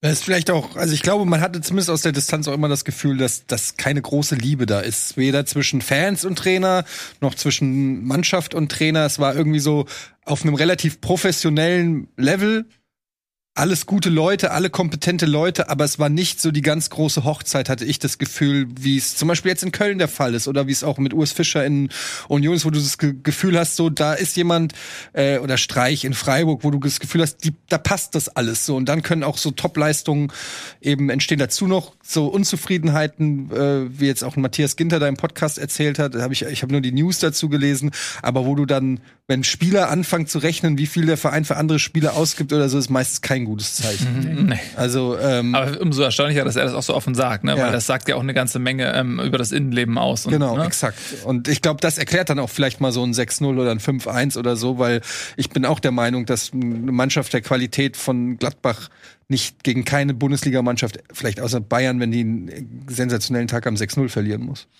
Ja, und ich, ich, ich, ich glaube, ich glaube, da gibt es schon, aber da, da gibt es halt diesen Faktor der, des Umbruches der ja dann intern geplant wird und auch extern wahrgenommen wird und manchmal proklamiert man ihn lauter. Und in Gladbach habe ich das Gefühl, die befinden sich seit anderthalb Jahren in einem dauerhaften Umbruch, ohne sich, also ohne das klar zu machen und vor allem durch den Trainer, den sie mitgeholt haben an irgendeiner Stelle. Ähm, dass da in, etwas überfällig ist an der Struktur oder vielleicht auch an, an, an das sind ja dann auch keine Ahnung, interne Mächte und die da aufeinander wirken, zu verändern. Das wird offenkundig durch all das, was wir ergebnistechnisch diese Saison gesehen haben, plus die Interviews, plus die vielleicht auch dann äh, Kaderstruktur, wo es ja jetzt schon einige gibt, die hätten gegangen werden sollen, wollen, können. Und äh, da kommt eine richtig große Aufgabe für den, äh, also auf den zu, der das jetzt übernehmen wird. Insofern ist dieser Transfer, also ich meine, die haben, das wollte ich nämlich noch sagen, sie haben siebeneinhalb für einen Trainer ausgegeben und feuern den nach einem Jahr. Das was ja auch nochmal wahrscheinlich auch zweimal drüber nach. Ja, ja Was sind, so? sind fast 20 Millionen für Wolf und, und Hütter, ne? Dann, also wenn man das ja, nee, ich würde auch Matthias Ginter, er hat auch bestimmt selber einige Sachen nicht gut gemacht. Also man muss jetzt auch nicht alles glauben, was Matthias Ginter sagt. Aber wenn halt so ein Spieler sowas sagt, sagt das ja auch was über, über das Innen, Klima der Mannschaft. Und ja, aber gerade wenn Matthias Ginter, ich meine, das ist ein total smarter Kerl, den man selten irgendwie ja, gut, hört. Der, das ist schon was. Er war ja auch schon im Pranger im vergangenen Jahr und dass er halt nicht gegangen ist. Man wollte ihn ja auch unbedingt verkaufen eigentlich, aber dann hat das nicht geklappt und dann gibt es dann unterschiedliche Wege. Gladbach sagt, wir haben ihm ein Angebot gemacht. Ginter sagt, das war ein absolutes Alibi-Angebot, das ich niemals annehmen kann. Wo ich mir auch denke, naja, gut, das wird wahrscheinlich immer noch hoch gewesen sein. Aber ist eine andere Frage, ist, ist jetzt ein zu weites Thema. Was ich eigentlich sagen wollte, ist natürlich, wenn sowas passiert, dann ist halt schon längst ein Punkt überschritten. So, dann ist halt ja. längst, dann ist halt eigentlich schon ein Jahr lang zu spät. Und wenn dann ein Spieler sagt, so, ich gehe jetzt in den Podcast, um meine Sicht der Dinge klarzustellen, weil ich das Gefühl habe, der Verein hat mich da in der Öffentlichkeit doof dastehen lassen, dann ist das halt was, was du auf allen Ebenen wirkst. Und dann ist auf allen Ebenen was schiefgegangen. Nicht nur halt von Seite des Vereins, auch von Spielerseite. Also, da sind halt so viele solche kleinen Dinge. Eben, und das, was du gesagt hast, Nico, ist ja später damit hinein, das wollte ich ja eigentlich sagen dass sie ja den Umbruch wollten immer. Sie wollten, glaube ich, seit eineinhalb Jahren Umbruch machen, aber haben es nie geschafft. Weil halt sie die Spieler nicht losgeworden sind, dann kam Corona, Europa verpasst und ähm, all das, was sie sich erhofft hatten, ist ja nie, ist ja nie eingetreten. Die haben ja immer noch im größten Teil denselben Kader, der vor ähm, zwei Jahren sich für die Champions League qualifiziert hat. Also das darf man ja auch nicht vergessen. Ja, vielleicht ist das das Problem. Ja. Mhm. Wobei man sagen muss, mit Scully, ähm, Kone, Netz, schon ein paar gute junge Leute da, auch die unter Hütter äh, rangeführt wurden an die Bundesliga. Also ich weiß nicht, so der Kader ist nach wie vor also da kannst du mit ein paar guten Transfergriffen im Sommer, äh, finde ich schon, was draus machen. Es ist nicht, kein unspannender Kader. Ich könnte mir vorstellen, dass da an, an Favre was dran ist. Mhm. Es, ja. es, es, gibt eine Sache, die ich total spannend finde, da würde mich mal eure Meinung interessieren. Und das habe ich bei ganz vielen, vor allem die äh, Unemotionalität von Tobias Escher in Kontext mit dieser Frage wird spannend. Dass ähm, über Union Berlin habe ich gestern im Rahmen meiner, meiner Nachmittagsplanung viel gesprochen und über den einen oder anderen Bundesligisten. Und da war dann immer diese Sache, die wir nicht an Zahlen messen können, dass äh, man offensichtlich bei Union Berlin krass auf Charakter achtet, wenn man einen Kader zusammenstellt. Weil ich mir nicht erklären konnte, wie die alten Internationalen, die da rumlaufen, auf einmal so gut zusammenspielen und wie du schon gesagt hast, jetzt am Ende sogar in der Champions League gelandet werden. Und rein auf dem Papier ist das, was Gladbach da hat, ja auf jeden Fall ein starker Kader, aber charakterlich offensichtlich sehr schwer wie ein Puzzle, wo ein paar Teile gefehlt haben oder nicht mehr zusammenpasst. Ähm, Glaubt ihr, dass das das Gewicht sein kann, das Gladbach hat, was wiederum dazu führen würde, bedeuten würde ja, dass man wahrscheinlich mehr als nur ein bisschen Kader verstärken muss, sondern im Prinzip mal einen richtigen Ölwechsel machen muss, obwohl dies gute Spieler sind? Das ist aber das Problem, wenn du halt so eine Operation im offenen Herzen machen möchtest, wenn du halt so den Spielziel umändern möchtest, weil erfolgreiche Vereine eigentlich im Scouting ähm, für sich auch immer so eine Frage haben, die sie leitet. Zum Beispiel Union Berlin, hat der Spieler was zu beweisen? Und wenn der Spieler noch was zu beweisen hat in der Bundesliga, dann holen wir den. Also dann, dann interessiert uns der überhaupt erstmal nur. Wenn er nichts zu beweisen hat, interessiert er uns gar nicht so. Ähm, SC Freiburg, kann der Spieler über 90 Minuten volle Intensität gehen? Erste Frage. Eintracht Frankfurt, hat der Spieler die Mentalität, um die Leute im Publikum zu begeistern und anzustacheln? Erste Frage so.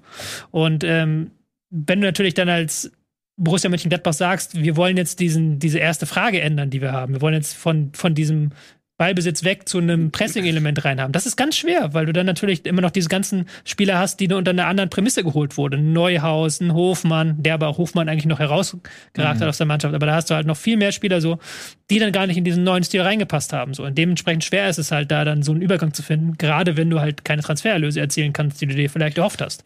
Das finde ich einen sehr, sehr interessanten ähm, Aspekt, den du dort schilderst, weil das natürlich wir reden jetzt über Gladbach, man kann es eben auch auf andere Vereine übertragen. Wir haben vorhin ganz viel über Stuttgart und Hertha gesprochen und deren Unterschiedlichkeiten. Und da würde ich zum Beispiel sagen, diese erste Frage, die ist bei Stuttgart ganz klar erkennbar, mhm. bei Hertha zum Beispiel gar nicht. Ja.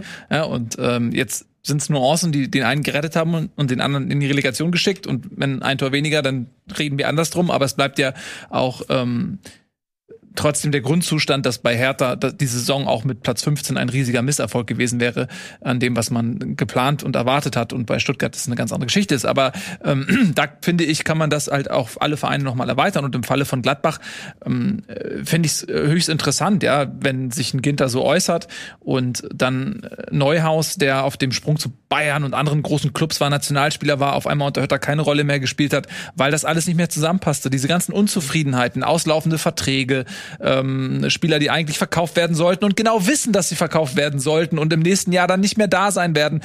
Da hast du wieder diese Union-Frage, hat er was zu beweisen? So, ja, irgendwie alles nicht. Und das ist, das ist halt bei Gladbach auch viel zusammengekommen, was dann einfach am Ende nicht mehr gepasst hat.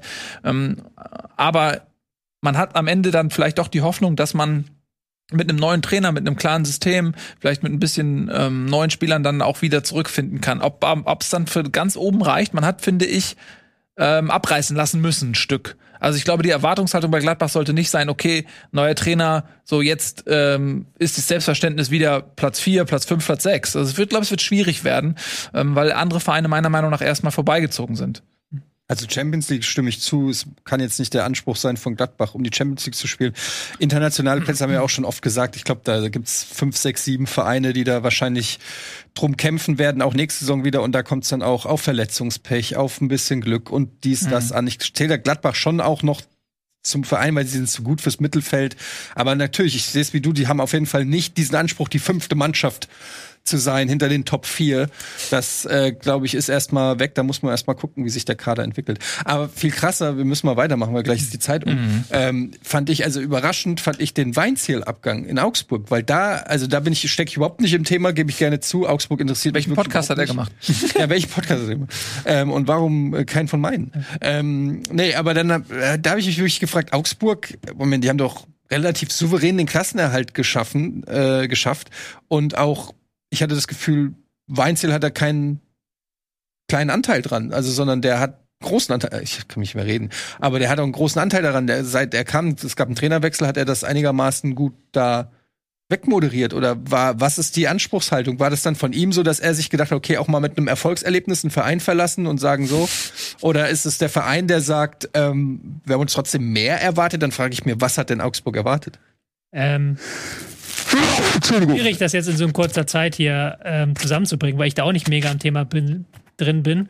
Aber ich habe ja zumindest ein paar Augsburg-Spiele gesehen und das, was sie gespielt haben, war meistens sehr unterwältigend. Also sie hatten dann in der entscheidenden Phase ein paar gute Spiele, aber ansonsten größtenteils Grütze gespielt. Sagen wir, wie es ist. Also, das ist halt Augsburg. Ist halt Augsburg, sagst du, aber andererseits ähm, sagt einerseits der Verein, ja gut, wir haben jetzt hier einen Kader, wir haben jetzt hier einen neuen Investor, der Geld reingeschossen hat, wir haben jetzt hier einen Kader, der vielleicht der beste Kader ist seit langem. Wir haben uns bei Niklas Dorsch durchgesetzt, den halt die halbe Bundesliga haben wollte. Der hat gesagt, ich gehe nach Augsburg, weil ich da den nächsten Schritt machen möchte.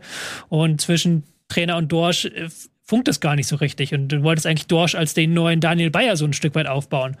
Ähm, du hast aber auch in der, im Verein so eine riesen, riesige, schwere Gemengelage, weil der Präsident und Investor Hofmann ist ja jetzt ähm, vergangene Woche gegangen, aus gesundheitlichen Gründen. In der Süddeutsche hat man aber auch äh, spekuliert, dass er sich so ein bisschen mit Stefan Reuter verkracht hat. Stefan Reuter und Weinziel sollen sich auch nicht besonders gut verstehen, ähm, weil Reuter der Meinung ist, mit diesem Kader muss eigentlich ein besserer Fußball möglich sein, als was sie mit unter Weinziel gespielt haben. Und Weinziel sagt, ey, aber dieser Kader ist überhaupt nicht gut genug dafür und wir mhm. müssen halt dann mehr investieren und ich habe halt keinen Bock hier jahrelang rumzukrebsen und halt um Klassenerhalt zu spielen, gebt mir einen ordentlichen Kader so und dann ist äh, das jetzt alles in so einer Explosion gemündet, dass halt Weinziel nach dem Spiel äh, von sich aus einfach sagt, ich gehe, ohne das vorher mit dem Verein abgesprochen zu haben in irgendeiner Form und dann fällt halt all das zurück, was man vielleicht hier so bei uns im Norden gar nicht wahrnimmt, aber wo halt Augsburg-Fans und Augsburg-Kenner wahrscheinlich schon gedacht haben, okay, ja, das hat sich so ein bisschen angedeutet nach dieser Spielzeit. Ja, ich, ja, bitte? Noah? Ja, ich, ich, ich weiß ehrlich gesagt nicht, ob sich Stefan Reuter jetzt noch mal zu dem geäußert hat, was Markus Weinziel direkt äh, nach der Partie bei Sky gesagt hat. Aber da hat er ja relativ klar gesagt, dass Reuter ihm gesagt hat, ja, wir sprechen nach dem 34. Spieltag und Weinziel dann für sich einfach schon im Kopf gesagt hat, Alter, wenn der mit mir erst nach dem 34. Spieltag reden will, dann können wir es auch gleich lassen. Und also dieser, dieser Art und dieser Weg der Kommunikation ist ja ein ziemlich außergewöhnlicher. Und das lässt natürlich äh, darauf schließen, dass es vor allem zwischen Reuter und Weinziel überhaupt nicht mehr stimmt und dementsprechend dann auch ähm, ja Weinziel da keine Basis mehr gesehen hat, weiterzuarbeiten. Aber offenkundig Reuter ja auch nicht, sonst hätte er schon früher die Vertragsgespräche gesucht. Also ich glaube, Augsburg war vor dem 33. Spieltag noch nicht hundertprozentig gesichert, aber schon gefühlt seit drei, vier Wochen in ziemlich sicheren Fahrwässern. Und ähm, ja, da ist es dann für Außenstehende überraschend, aber ich glaube, ja, Weinziel war dann relativ schnell klar, ähm, ich ich mache hier nicht mehr weiter. Er hat es ja selbst angesprochen. Er, er war der Meinung, dass er eigentlich schon die Möglichkeit gehabt hätte, in Augsburg so eine Geschichte zu schreiben wie zu seiner ersten Amtszeit, wo Augsburg ja sogar die Gruppenphase der Europa League genau ähm, äh, Sorry. Den Termin, genau. Äh, die Gruppenphase der Europa League sogar überstanden hat. Die hatten Spiele gegen Liverpool, also das war äußerst erfolgreich und vermutlich hat ähm, Reuter da nicht dran geglaubt, dass Weinzfeld es mit Augsburg jetzt ein zweites Mal schaffen kann. Ich muss auch dazu sagen, der Vertrag ist jetzt einfach, läuft jetzt aus einfach. Also er hat ja gar, gar nicht länger Vertrag ja. gehabt. Das ist jetzt keine Entlassung gewesen, sondern er hat ja wirklich gesagt, genau. so, wenn der Verein mich nicht mehr will oder mich zu wenig wertschätzt und ich da das Gefühl habe, da geht nichts mehr. Aber es ist halt, wie gesagt, auch, hängt auch, glaube ich, stark mit der Personalie des Präsidenten zusammen, der halt für Weinzel immer ein Rückhalt war, dass der jetzt gegangen ist, dass man jetzt vielleicht auch Weinzel sagt, okay, wenn der geht, dann sehe ich hier keine Zukunft mehr für mich. Ja, also ich glaube, aus, also aus, aus Weinziels Sicht geht er fast schon als Gewinner, weil er hat ähm, mit einer Mannschaft, die viele Experten auch in dieser Runde, angesehene Fußballexperten, auch ähm, ganz tiefen Abstiegskampf erwartet haben. Da, da hat er relativ früh den Klassenhalt geschafft und das ist aus Augsburger Sicht jetzt erstmal ein Erfolg. Ich sehe es nicht so, dass der Kader viel mehr hergibt als das, als Abstiegskampf. Mm, und er hat diesen Auftrag erledigt. Er war nie wirklich in Bedrängnis und daher geht Weinziel erhobenen Hauptes und nicht als gescheitert. Ähm, und das Ding ist halt eher, dass natürlich jetzt Reuter in der Situation ist, dass es besser laufen muss. So, weil sonst ist er relativ schnell in der Situation, ja, pass auf, du hast den Weinziel vergrätzt, das lief ja eigentlich okay äh, mit ihm und jetzt läuft es schlechter. Und dann wird es ganz schnell auf Reuter zurückfallen, denke ich. Andererseits hast du wahrscheinlich auch nicht viele Augsburg-Spiele über 90 Minuten gesehen. ist nicht böse gemeint, aber ähm, aber da muss man Wenn du halt so irgendwie jetzt noch drei, vier Jahre weiterspielst, dann hast du irgendwann das ganze Publikum aus dem Stadion verkretzt, weil da waren ja auch einige wirklich grausame Spiele dabei in dieser Saison. Ja gut, aber da musst du ja, da, da musst du ja äh, zu dem Schluss kommen, dass du mit dem Kader deutlich besser spielen ja. kannst. Das war ja. Und ja. dann okay, aber dann musst du natürlich auch liefern. Ja, das war, das war halt nur das Argument quasi, dass Weinzel das clever gemacht hat, dass er quasi der ohnehin anstehenden Entlassungsruhen mhm. vorgekommen, zuvorgekommen ist und so das Narrativ geschaffen hat, dass er aufhört, ja. obwohl er so oder so wahrscheinlich hätte aufhören. Aber jetzt muss man ja sagen, Weinziel war ja schon mal vier Jahre oder so bei Augsburg. Ne? Also das ist ja jetzt auch ein Trainer, das, deshalb wundert mich das jetzt auch mit Reuter und so, weil die kennen sich ja schon lange. Das ist ja, den hat man ja ganz bewusst geholt, und zu sagen, wir holen hier einen Trainer, der kennt den Verein, den, der kennt die Fans, der hat hier schon mal funktioniert. Also das ist ja noch mal was anderes, als wenn du jetzt, so wie wenn wir mal den, die Brücke schlagen zu Kofeld und Wolfsburg, wo du sagst, okay, die haben einen Trainer geholt, der hat jetzt hier seine Mission erfüllt, wie auch immer, aber vielleicht passt es nicht so ganz. Und dann geht er wieder seine Wege. Aber bei Weinziel finde ich das schon ein ich, bisschen überraschend. Ich bin da jetzt auch nicht mega am Thema. Ich kann mich nur darauf stützen, was ja. die Süddeutsche schreibt, dass halt mhm. ähm, Klaus Hofmann sehr stark daran involviert war, dass Weinziel zurückkommt und halt diese Rettungsmission damals antritt. Und dass ähm, Stefan Reuter sich mit ihm schon damals beim Weggang nach Schalke äh, zerstritten hatte. Und eigentlich die beiden gar nicht mehr so Best Friends sind, wie man das vielleicht denkt. Okay. Wahrscheinlich holt Augsburg jetzt einfach Manuel Baum. ja. ja, ich musste gerade überlegen, äh, wenn sie Baumgart geholt hätten, was der aus diesem Kader gemacht hätte. Weil natürlich so, vielleicht sehen die das auch und denken sich so, ja, sowas will ich auch. äh, wir waren ähnlich aufgestellt, sportlich wie Köln. Ich möchte auch sowas haben. Vielleicht ist das der Wunsch. Spannende Frage. Wen ja, wie, was würde Baumgart aus einem ähm, Augsburg rausholen können? Wir werden es nicht erfahren, weil Baumgut natürlich äh, Köln nicht verlassen wird, das ist ja klar. Ich hatte früher mal die Fantasie, dass äh, wie wäre Friedhelm Funkel beim FC Barcelona gewesen? Ja. Ich hätte gerne einfach den Fußball gesehen, wenn mit Ronaldinho auf dem Platz und Funkel auf der Bank. Das hätte ich einfach gerne gesehen, wenn er den anschreit und sagt, er soll nicht dribbeln. Hör auf zu dribbeln, Mann! Durchgehalten. Was denn? Ich meine nur, er hätte keine sechs Wochen durchgehalten. Wahrscheinlich erstes Training Abbruch. Tja, das ist alles höchst spekulativ. Wir werden es nie erfahren. Friedhelm Funkel wird äh, Barcelona nicht so wir wissen vermutlich nicht. vielleicht eines Tages. Tatsächlich so komisch das klingt. Also Weinzel hatte ich so ein bisschen damit gerechnet, weil ich jetzt auch in den letzten Wochen wieder gelesen habe, dass da mhm. rumort und die, der Vertrag läuft aus und das ist ja auch ganz selten, dass halt irgendwie vor dem letzten Spieltag der Vertrag ausläuft und man noch, noch gar nichts vereinbart hat. Das hast du eigentlich auch nie. Wo es mich wirklich überrascht hat, war Kofeld. Weil mhm. ja Schmatke noch letzte Woche sich vor die TV Kameras gestellt hat und gesagt hat, ja, wir planen jetzt mit Kofeld die kommende Saison und wir ähm, gucken nochmal, wo wir Potenzial sehen und gehen die Transferstrategie zusammen an und gucken, wen wir abgeben, wen wir holen, sowas. Und er hat auch unmissverständlich gesagt, nein, wir denken nicht darüber nach. Und eine Woche später ist er halt weg. So, da, da wo ja. ich mich halt so denke, ich, ich, ich verstehe die Argumente, die dafür sprechen, weil Wolfsburg ja wirklich ähm, keinen berauschenden Fußball gespielt hat und da relativ wenig Entwicklung stattgefunden hat in den vergangenen Wochen.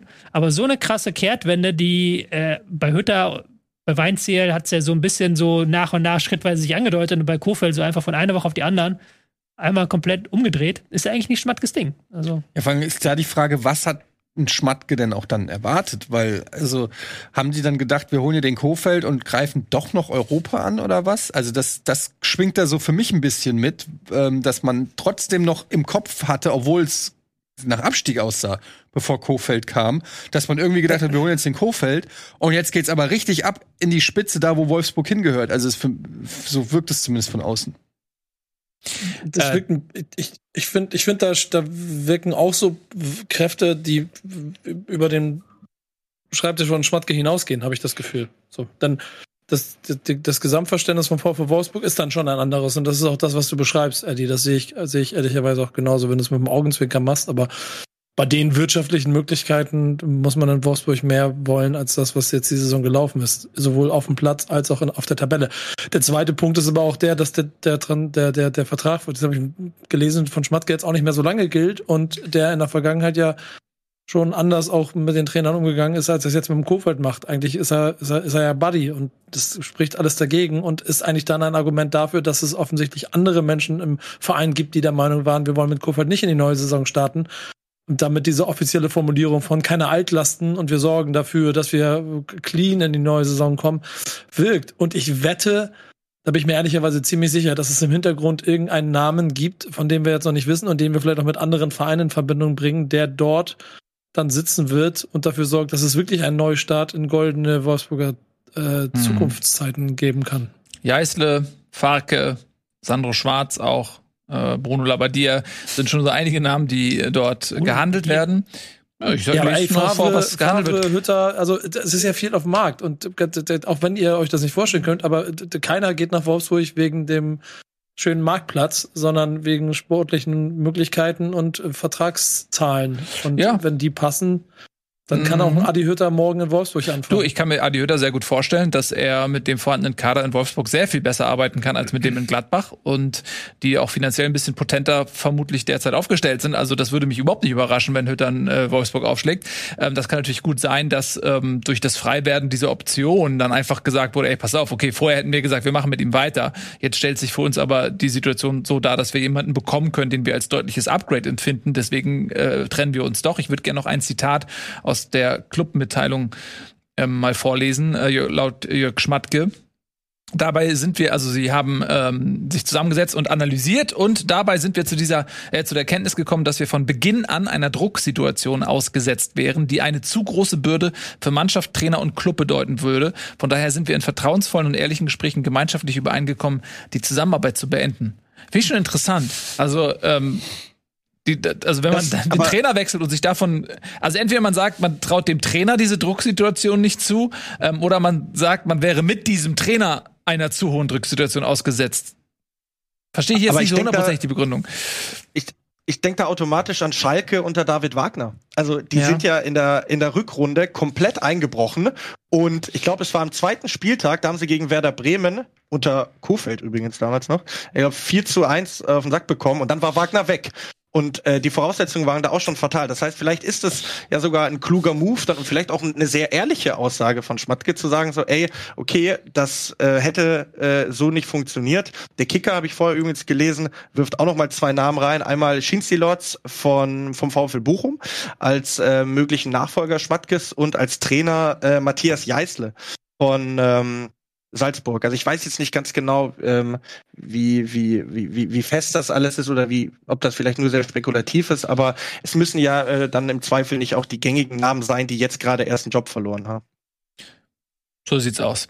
Hm. Genau, also damit ähm, beschließen wir mal die heutige Folge äh, Bundesliga. Sehr gerne. Was möchtest du noch? Sebastian Hoeneß. Er ist noch im Amt, ja. aber ich glaube, dass Wenn ihr das geht. hier hört, nicht mehr. Könnte gut sein. Also wir, wir haben natürlich ganz kurz, wir haben natürlich noch eine äh, Bundesliga-Folge. Wir haben jetzt so ein bisschen äh, gemischt die Ereignisse des vergangenen Spieltags. Da ist natürlich viel passiert, aber auch so allgemeine Themen. Wir haben es ein bisschen gemischt, aber natürlich in dem Wissen darum, dass wir noch eine wunderbare Saisonabschlussanalyse-Sendung für euch haben. Da können wir all diese Themen Sebastian Hoeneß, die Bayern, was ist mit Lewandowski? Geht Lewandowski, was knatscht dann da so rum? All diese Dinge, zu denen wir heute nicht gekommen sind, keine Sorge, die werden wir dann in dieser Sendung schön breit nachholen.